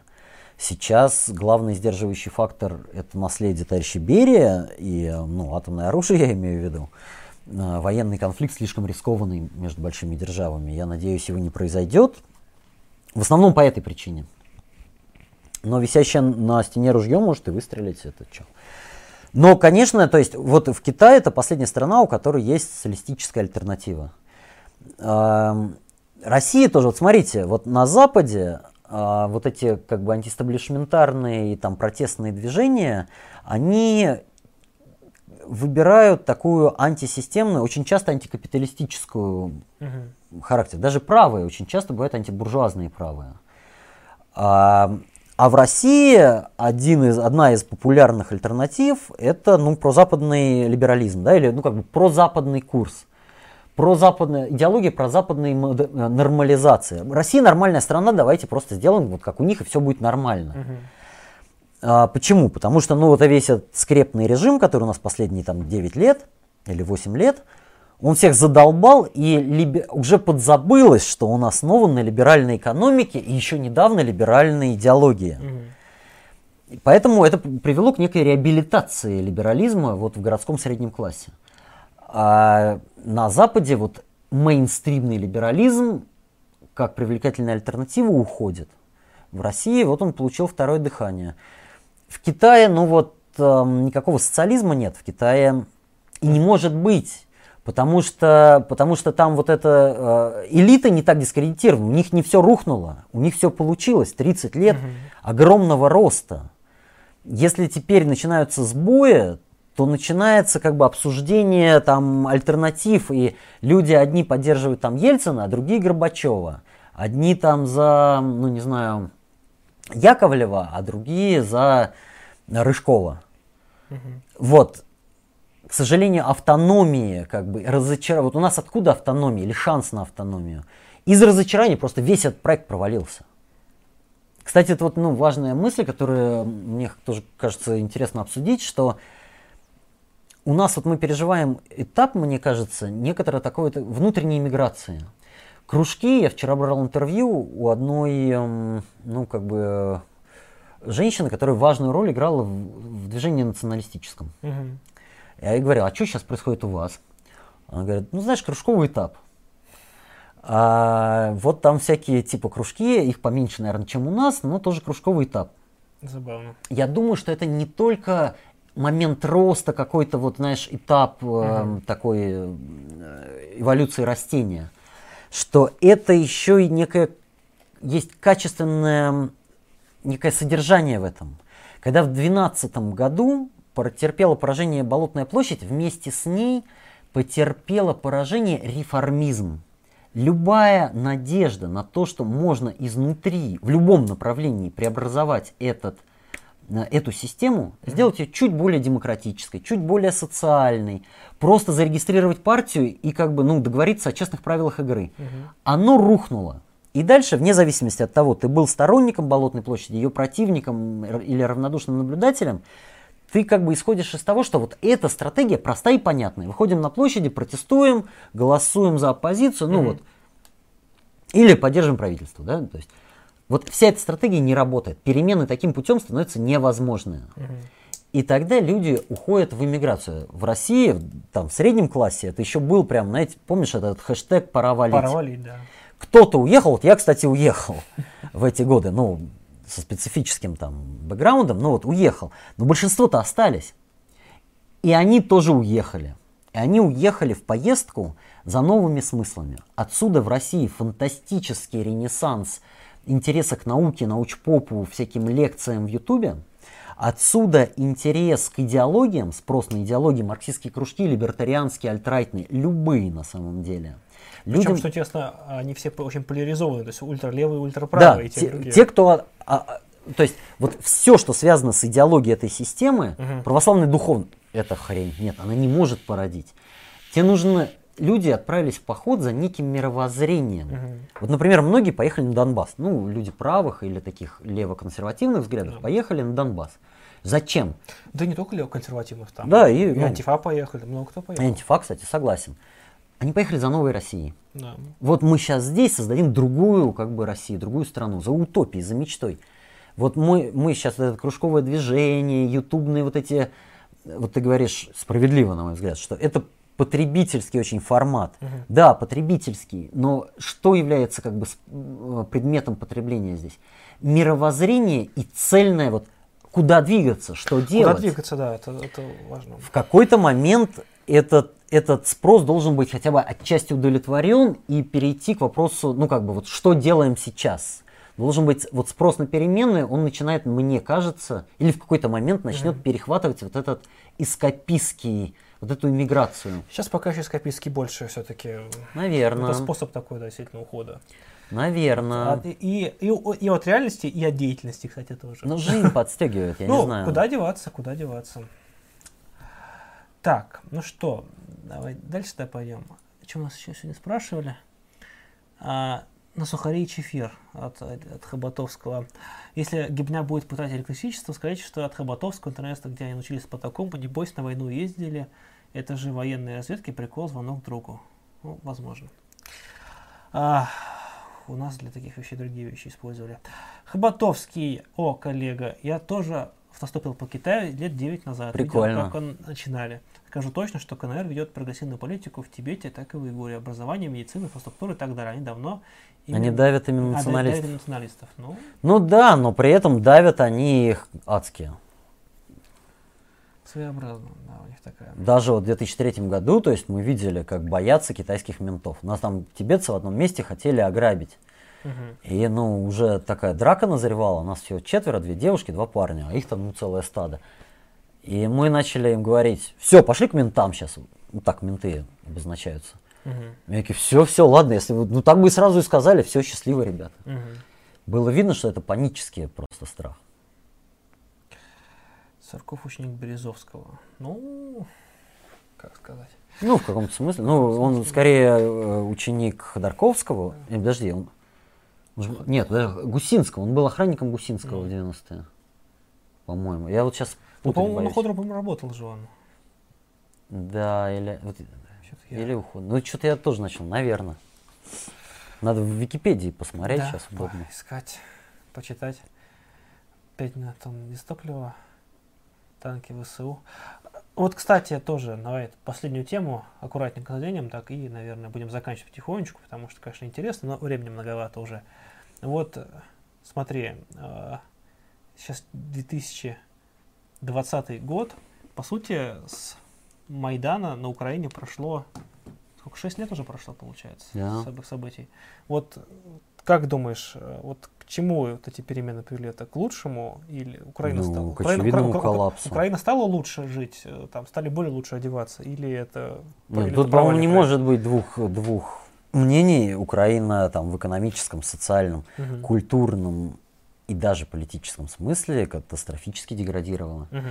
То есть, ну вот сейчас немножко, по-моему, расслабон политический пошел, но в годы Порошенко там не было, там было свобода слова меньше, чем в путинской России, и репрессий политических было больше, чем в путинской России. Мгм. Хотя путинская Россия это, ну, как бы серьезная фирма в части диктатуры и авторитаризма.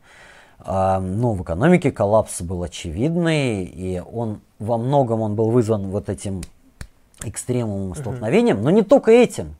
То есть вот когда там бородьбисты в десятом году ездили, в- или в одиннадцатом что ли это было, в десятом, по-моему, ездили в Тунис на мировой, на мировой социальный форум, и там рассказывали, каким, какому аду приведет этот договор об ассоциации, они же ровно об этом говорили, что это будет деиндустриализация, потеря традиционных рынков, массовая иммиграция, маргинализация населения, катастрофа там образования и ну, всех вот этих социальных э, институтов. Ну, то есть, ну вот, ну, они прямо это предсказали, это было, не надо быть семи пядей во лбу. Все это произошло. Еще в такой брутальной форме, конечно. Э, И Майдан, он, э, как вот эта технология вертикального раскола, да, когда общество делится на сторонников разных партий, там, ну вот элиты, да, Мгм. одни за Монтеки, другие за Капулетти и гоняют. А, э, эта технология продемонстрировала свой вот потенциал катастрофы. То есть это ведет не просто в тупик, а в такой кровавый, позорный, адский, нудный тупик, безвыходный. И ну реально вот там для нас-то Донбасс это большая проблема, да, и там деньги туда уходят, Да. и люди, и люди там мучаются. А для Украины эта проблема в 10 раз большая. Ну, то есть часть их страны, вот там кровоточащий фронт, каждый день гибнут люди. Причем довольно большая часть страны, на самом деле. Довольно большая часть страны, считай 10%. И э, ну, как бы выхода нет, политически, ну вот, то есть э, никаких левых вообще нету, не стало. То есть были там хоть какие-то, не стало никаких. Вот эта еще ситуация, она ведет в такую социальную депрессию, в которой не возникает сопротивления в которой ему не на что опереться. Ну, то есть это же понятно, да, что когда у вас там рост промышленности, у вас, на, у вас появляются профсоюзы, какие-то рабочие организации. Да, Мы да. в Китае, и они там под жестким прессингом, но они везде растут, и трудовые конфликты там в арифметической Сотни- прогрессии растут каждый, Каждый год. день, каждый день сотни. Хотя рост и реально рост благосостояния и суперконтроль там и партии и органов, но они растут. А там ничего не растет, потому что заводы закрываются. Э, важно, очень важно, чтобы в России вот этот катастрофический сценарий не был, не, не реализовался. В России, мне кажется, для этого объективные условия более благополучные. Россия более сложное социальное и политическое пространство, но это зависит в том числе и от нас. Вот если наша политика поляризуется между там вот коррумпированной типа режимом Мгм. И хорошими парнями, которые ему противостоят, с невнятной демагогической программой, то это катастрофа. То сама поляризация будет сплачивать два эти лагеря, делая невозможным просто, ну, критику, задать вопросы. Ты что, против оппозиции, что ли? Ну, ты поганый реакционер. А, наша, мне кажется, задача усложнить вот эту, этот рельеф политический. Должны быть разные, разные проекты общественного устройства. Не должно быть вот этой как бы поляризации на два фронта. Если бы она была классовой, это было бы, может, ничего, но она не будет классовой. Поэтому наша с вами задача нашего там выживания и политического, а для многих и личного тоже, заключается в том, чтобы быть политической силой. Не вместе, а вместо наших идеологических оппонентов. Ну или как бы наряду с ними. Ну, а как же у них замечательный новый президент теперь? Как же? Думаешь, он не принесет им, не приносит им а, облегчение и улучшение жизни? У них же столько надежд было связано. Мне Кстати, кажется, как- как- что... Буквально как, как в сериале буквально, чтобы он также пришел и спас всю страну. Ну вот у нас есть, ну, не, не как бы кандидат в президент, у нас все-таки у нас серьезная фирма, там, Мгм. Российская Федерация, да, это Третий Рим. Мгм. Здесь, ну, нельзя вот, чтобы там совсем клоун как-то Мгм. пока... Но вот м- микро можно там, например, э, там, известного писателя, известного актера, да, Мгм. собрать, еще Стивена Сигала выписать им и сказать, вот мы за правду. Это же очень похоже, да? То есть несколько mm-hmm. деятелей культуры, у которых, за которыми нет ничего, ну там, условно, классов, предприятий, региональной mm-hmm. структуры, там, народных масс, кроме вот этого пиарного э, ресурса, который им администрация подносит, этого там микрофона, ничего нету. И они, ну даже их самые там благие инфантильные какие-нибудь пожелания, они, в общем, ну полностью под контролем правящего класса. И их можно выпустить и дать им возможность говорить. Коррупция. Коррупция же везде. Неравенство. Угу. Да и, ну, как бы, вот, многое там, ну, национальные проблемы, ну, сейчас с ними не очень, но как поговорить тоже можно. А Запад, как, Запад же сволочной. Угу. Не, ну, сволочной же. Ну, вот зачем Хорошо. они санкции делают, от которых сыр дороже? Да. Сволочной. И вот вам как бы Зеленский. То есть, ну, какой-то там популистский политик, лишенный собственного содержания. Не исключено, что одним из мотивов вот этой турбулентной эпохи, которая нам предстоит, будет и такое, ну, вот игра в клоунов. Ну, Зеленским было масса надежд там на Украине, но сейчас, по-моему, уже как бы не осталось там, особенно. Да, там, в чем у него именно что интересно, он в какой-то степени очень сильно такого копировал того же Навального в риторике, то есть это борьба с коррупцией, вот такие уже вот у него все вещи были. И, кстати, даже отчасти кое-что даже чуть-чуть попытки были сделаны, какие-то такие популистские шаги, какие-то массовые, но в целом, да, там это большой погоды, к сожалению, наверное, не сделано. Ну, в отличие от Навального, Зеленский пришел к власти не на волне некого реального там активистского движения. Угу. Он пришел к власти на волне всеобщего разочарования Порошенко, да. вот этой как бы э, шоколадном фашизме и вот этом всем. И, ну, как бы при поддержке одной из крупнейших э, финансово-промышленных олигархических групп, там, Коломойского. Да, Коломойский, да. Вот. У Навального будет немножко... Если Навальный, конкретно Навальный, или какие-то другие люди в каком-то составе, он придет к власти, то он придет к власти на волне мобилизации. Сама эта мобилизация, возможно, ну, будет как-то его заставлять что-то делать. Он как-то от нее будет зависеть, по крайней мере, первое время. И в этом есть и возможности, и угрозы. То есть, если эта мобилизация шире, чем Навальный, если в ней есть разные силы, ну, например, левые тоже, это скорее шанс на перемены. Тогда власть Навального, она будет слабой. Тогда Навальный это там Керенский. А если он один такой, то это Ельцин, понимаете? Тогда собирают всех и говорят, а Путин это кто? Да это КГБшник. А КГБшники это кто? Это Советский Союз, это все совки и их сраное там ужасное коммунистическое наследие.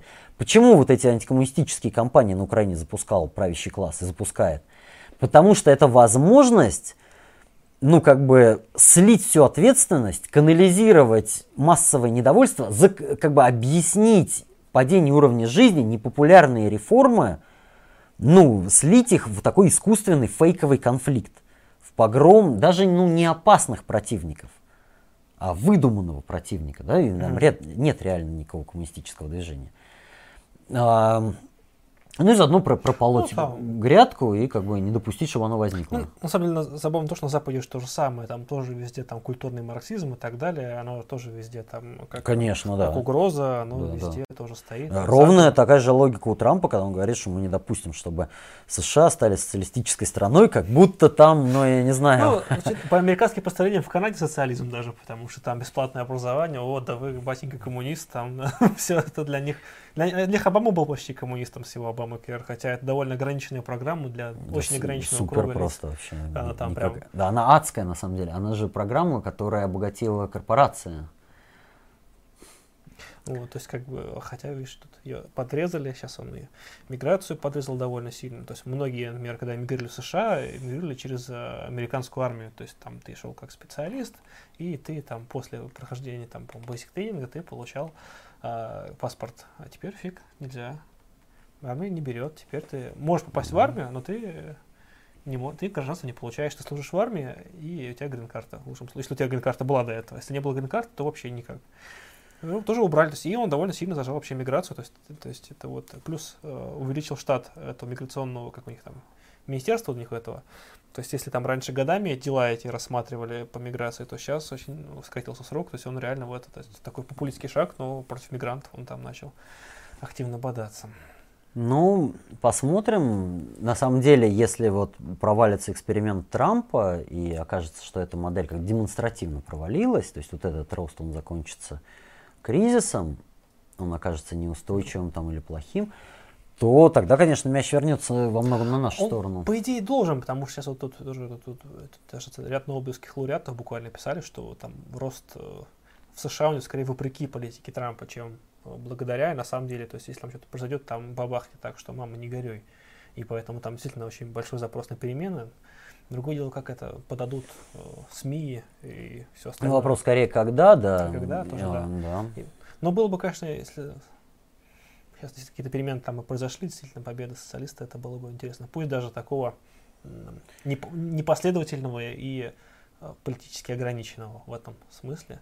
Потому что многие еще сетуют на то, что он как политик слабоват. Хотя посмотрим, слушайте. Как политик-то он как раз там собаку Как- съел, он 20 лет там. Да, ну еще 30. что мы лет много, много, много, много. Да, это много. не важно, мы слишком Нет, много там- уделяем внимания личностям. Нет, нет, я, я, я понимаю, как бы, о чем ты, просто это я скорее озвучиваю опасения. Кстати, если ввиду возраста, еще второй интересный вопрос, кто будет за ним идти вторым номером, потому что очень не нулевая вероятность, что он, если выиграет, не доживет до конца срока. Ну, просто дядя много лет.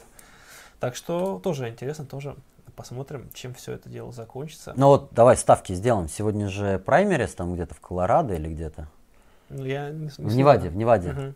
По-моему, сегодня в Неваде. Сегодня. Но что вот вы как думаете, 171 человек, которые нас сейчас смотрят, это 171 нас смотрят, Да, да, правильно? да, 170, 171, да. Ам, вы как думаете вообще, победит Берни сегодня, прорвется? Ну, это, кстати, да, было бы э, довольно интересно, потому что все, как- такое, мне кажется, почему следят? Потому что такое вот э, политическое ш- шоу вот, следили также за Украиной, за их выборами, и за ними следят, потому что там есть все, есть интрига. Та интрига, от которой в России отвыкли. То есть э, интрига на выборах, то есть кто же победит. То есть там даже пускай, пускай это там смена там Ивана Говнова на Петра Говнова, как бы, да, но то есть там все равно, то есть, ну это хоть какое-то шоу. А У нас как бы это выборы без выбора бесконечные. Мне кажется, вот я рассуждаю так, что вот есть некие закономерности. Все вот Мгм. эти ам, левые популисты проиграли. Подемос, Сириза, а, Корбин, все проиграли. Проиграли не в честной схватке, а проиграли потому, что неолиберализм оказался нереформируемым. То есть сама вот как бы упертость, тупость этой системы, она, они оказались недос, ну, слишком реформисты для, для того, чтобы победить. Мгм. Поэтому я бы поставил на то, что Берни в итоге эту кампанию проиграет. Проиграет тоже нечестно, ну и вот по-чуровски. И ключевой момент, мне кажется, он заключается в том, что требуется следующий этап. Вот как вот эта пробуксовка левого популизма во Франции привела к низовому восстанию желтых жилетов, которое сейчас продолжается, расползаясь как опухоль, давая Мгм. метастазы там в профсоюзах, возникают всякие движения там учителей, красные ручки, то есть, ну вот охватывая страну, создавая новое пространство вот этой низовой политики, низовой организации, Мгм. вот дол- должна быть такая радикализация. То есть, условно говоря, сторонники Берни Сандерса, когда его там выкидывают, они найдут себе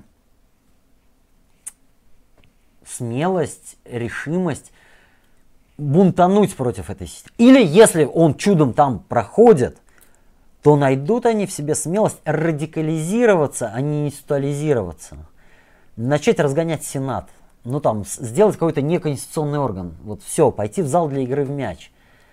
Вот это, мне кажется, главный как бы, вопрос на повестке дня. Радикализация вот этого рождающегося массового движения, которое рождается как движение сторонников ну, приличных людей из истеблишмента. Вот там эм, Грудинин, вот, ну, типа Корбин, ну дайте кого-нибудь. Иногда приходят приличные люди, то есть в правящем классе же есть, ну, не глупые люди, Мгм. и даже честные люди. Вот Берни Сандерс, он, ну, честный социал-демократ, сидел 30 лет, голосовал против войны, там все такое. Но они приходят, и люди возлагают на них все надежды на перемены. Это как бы уже не старые социал-демократические или какие-то левые партии, но это тоже новые такие же. Мгм. И оно не срабатывает. Даже, может, не по вине этих Корбинов и э, Берни Сандерсов. Мгм. Что тогда? Вот, ну, как бы, должен быть этот следующий шаг. А, он, он сложен, потому что он такой радикальный. Нужно просто поднять восстание. Это легко сказать, но... Очень бы, легко сказать, звучит про, очень да. Красиво. Ну вот желтые жилеты, вот они взяли, и это же было восстание. Ну да, и продолжающееся. Продолжающееся. Ну, такое оно тоже своеобразное. И, кстати, так, так, так оставшихся в пределах все-таки Франции, потому что были, были попытки, попытки, были попытки, но они так за ну, Кроме Бельгии нигде, да. По сути, да, особо-то и не вышло. Поэтому это очень интересный вообще вопрос. То есть, э, все-таки запрос есть, и есть готовые люди. Вопрос, насколько это станет массовым явлением, и когда к этому дает, потому что к этому обязательно придет, на мой взгляд. Вот. Должно быть. Да. А, есть Последнее, наверное, мне надо уже, у меня Давай. там я раз болит. тоже бы как раз, да, как раз ага. к завершению. Э, для России есть еще вот такой почти мистический угу. закон. Закон 36 лет. Угу. А, а, смотри, с чего бы начать? Вот а, народники убивают Александра II, угу. 1881 год. Кончается эпоха великих реформ, начинается эпоха великих контрреформ и реакции. 36 лет, 1881 плюс 36 получится 1917. Угу. Происходит Великая революция, заканчивается эта эпоха нудной реакции, начинается эпоха великих трансформаций, испытаний, трагедий, бурлежа такого. Рождается полностью новый уклад. С 17 плюс 36, 53. Умирает Сталин, заканчивается эпоха великих экспериментов войны, все, начинается эпоха стабильности, расцвета вот этого социального как бы мира. 53 плюс 36 получается 89. 89 год это кульминация перестройки, когда был сломан хребет. Когда был сломан хребет коммунистической партии, mm-hmm. когда прошли, ну или появились первые эффекты первых рыночных реформ, и фактически точка невозврата была пройдена. Ельцин стал главным героем там, угу. перемены московской интеллигенции. Началась эпоха неолиберализма в России. 89 плюс 36 получается 25. Ну вот это как бы до 25 -го года, ребята, все. Так, Ольгу я побаню, а то не, вот я думал, что-то как-то стрим проходит, никого не забанил. Вот, теперь точно. Ну что, ну все, да, верим, ну. верим в магию цифр, да, но в первую очередь все-таки э, в народную саму... Ну, не ждем, а готовимся. Не ждем, а готовимся, рефлексируем, распространяем. Большое спасибо, что пришел к нам. Да, Было, спасибо, что позвал. Интересно. Все, а, пишите, как вам понравилось, не понравилось, какие бы темы хотели, чтобы мы осветили в будущем, и кого пригласите в следующий раз. Вот, а, подписывайтесь обязательно, вот, следите за публикациями и до скорых встреч. Пока. Пока.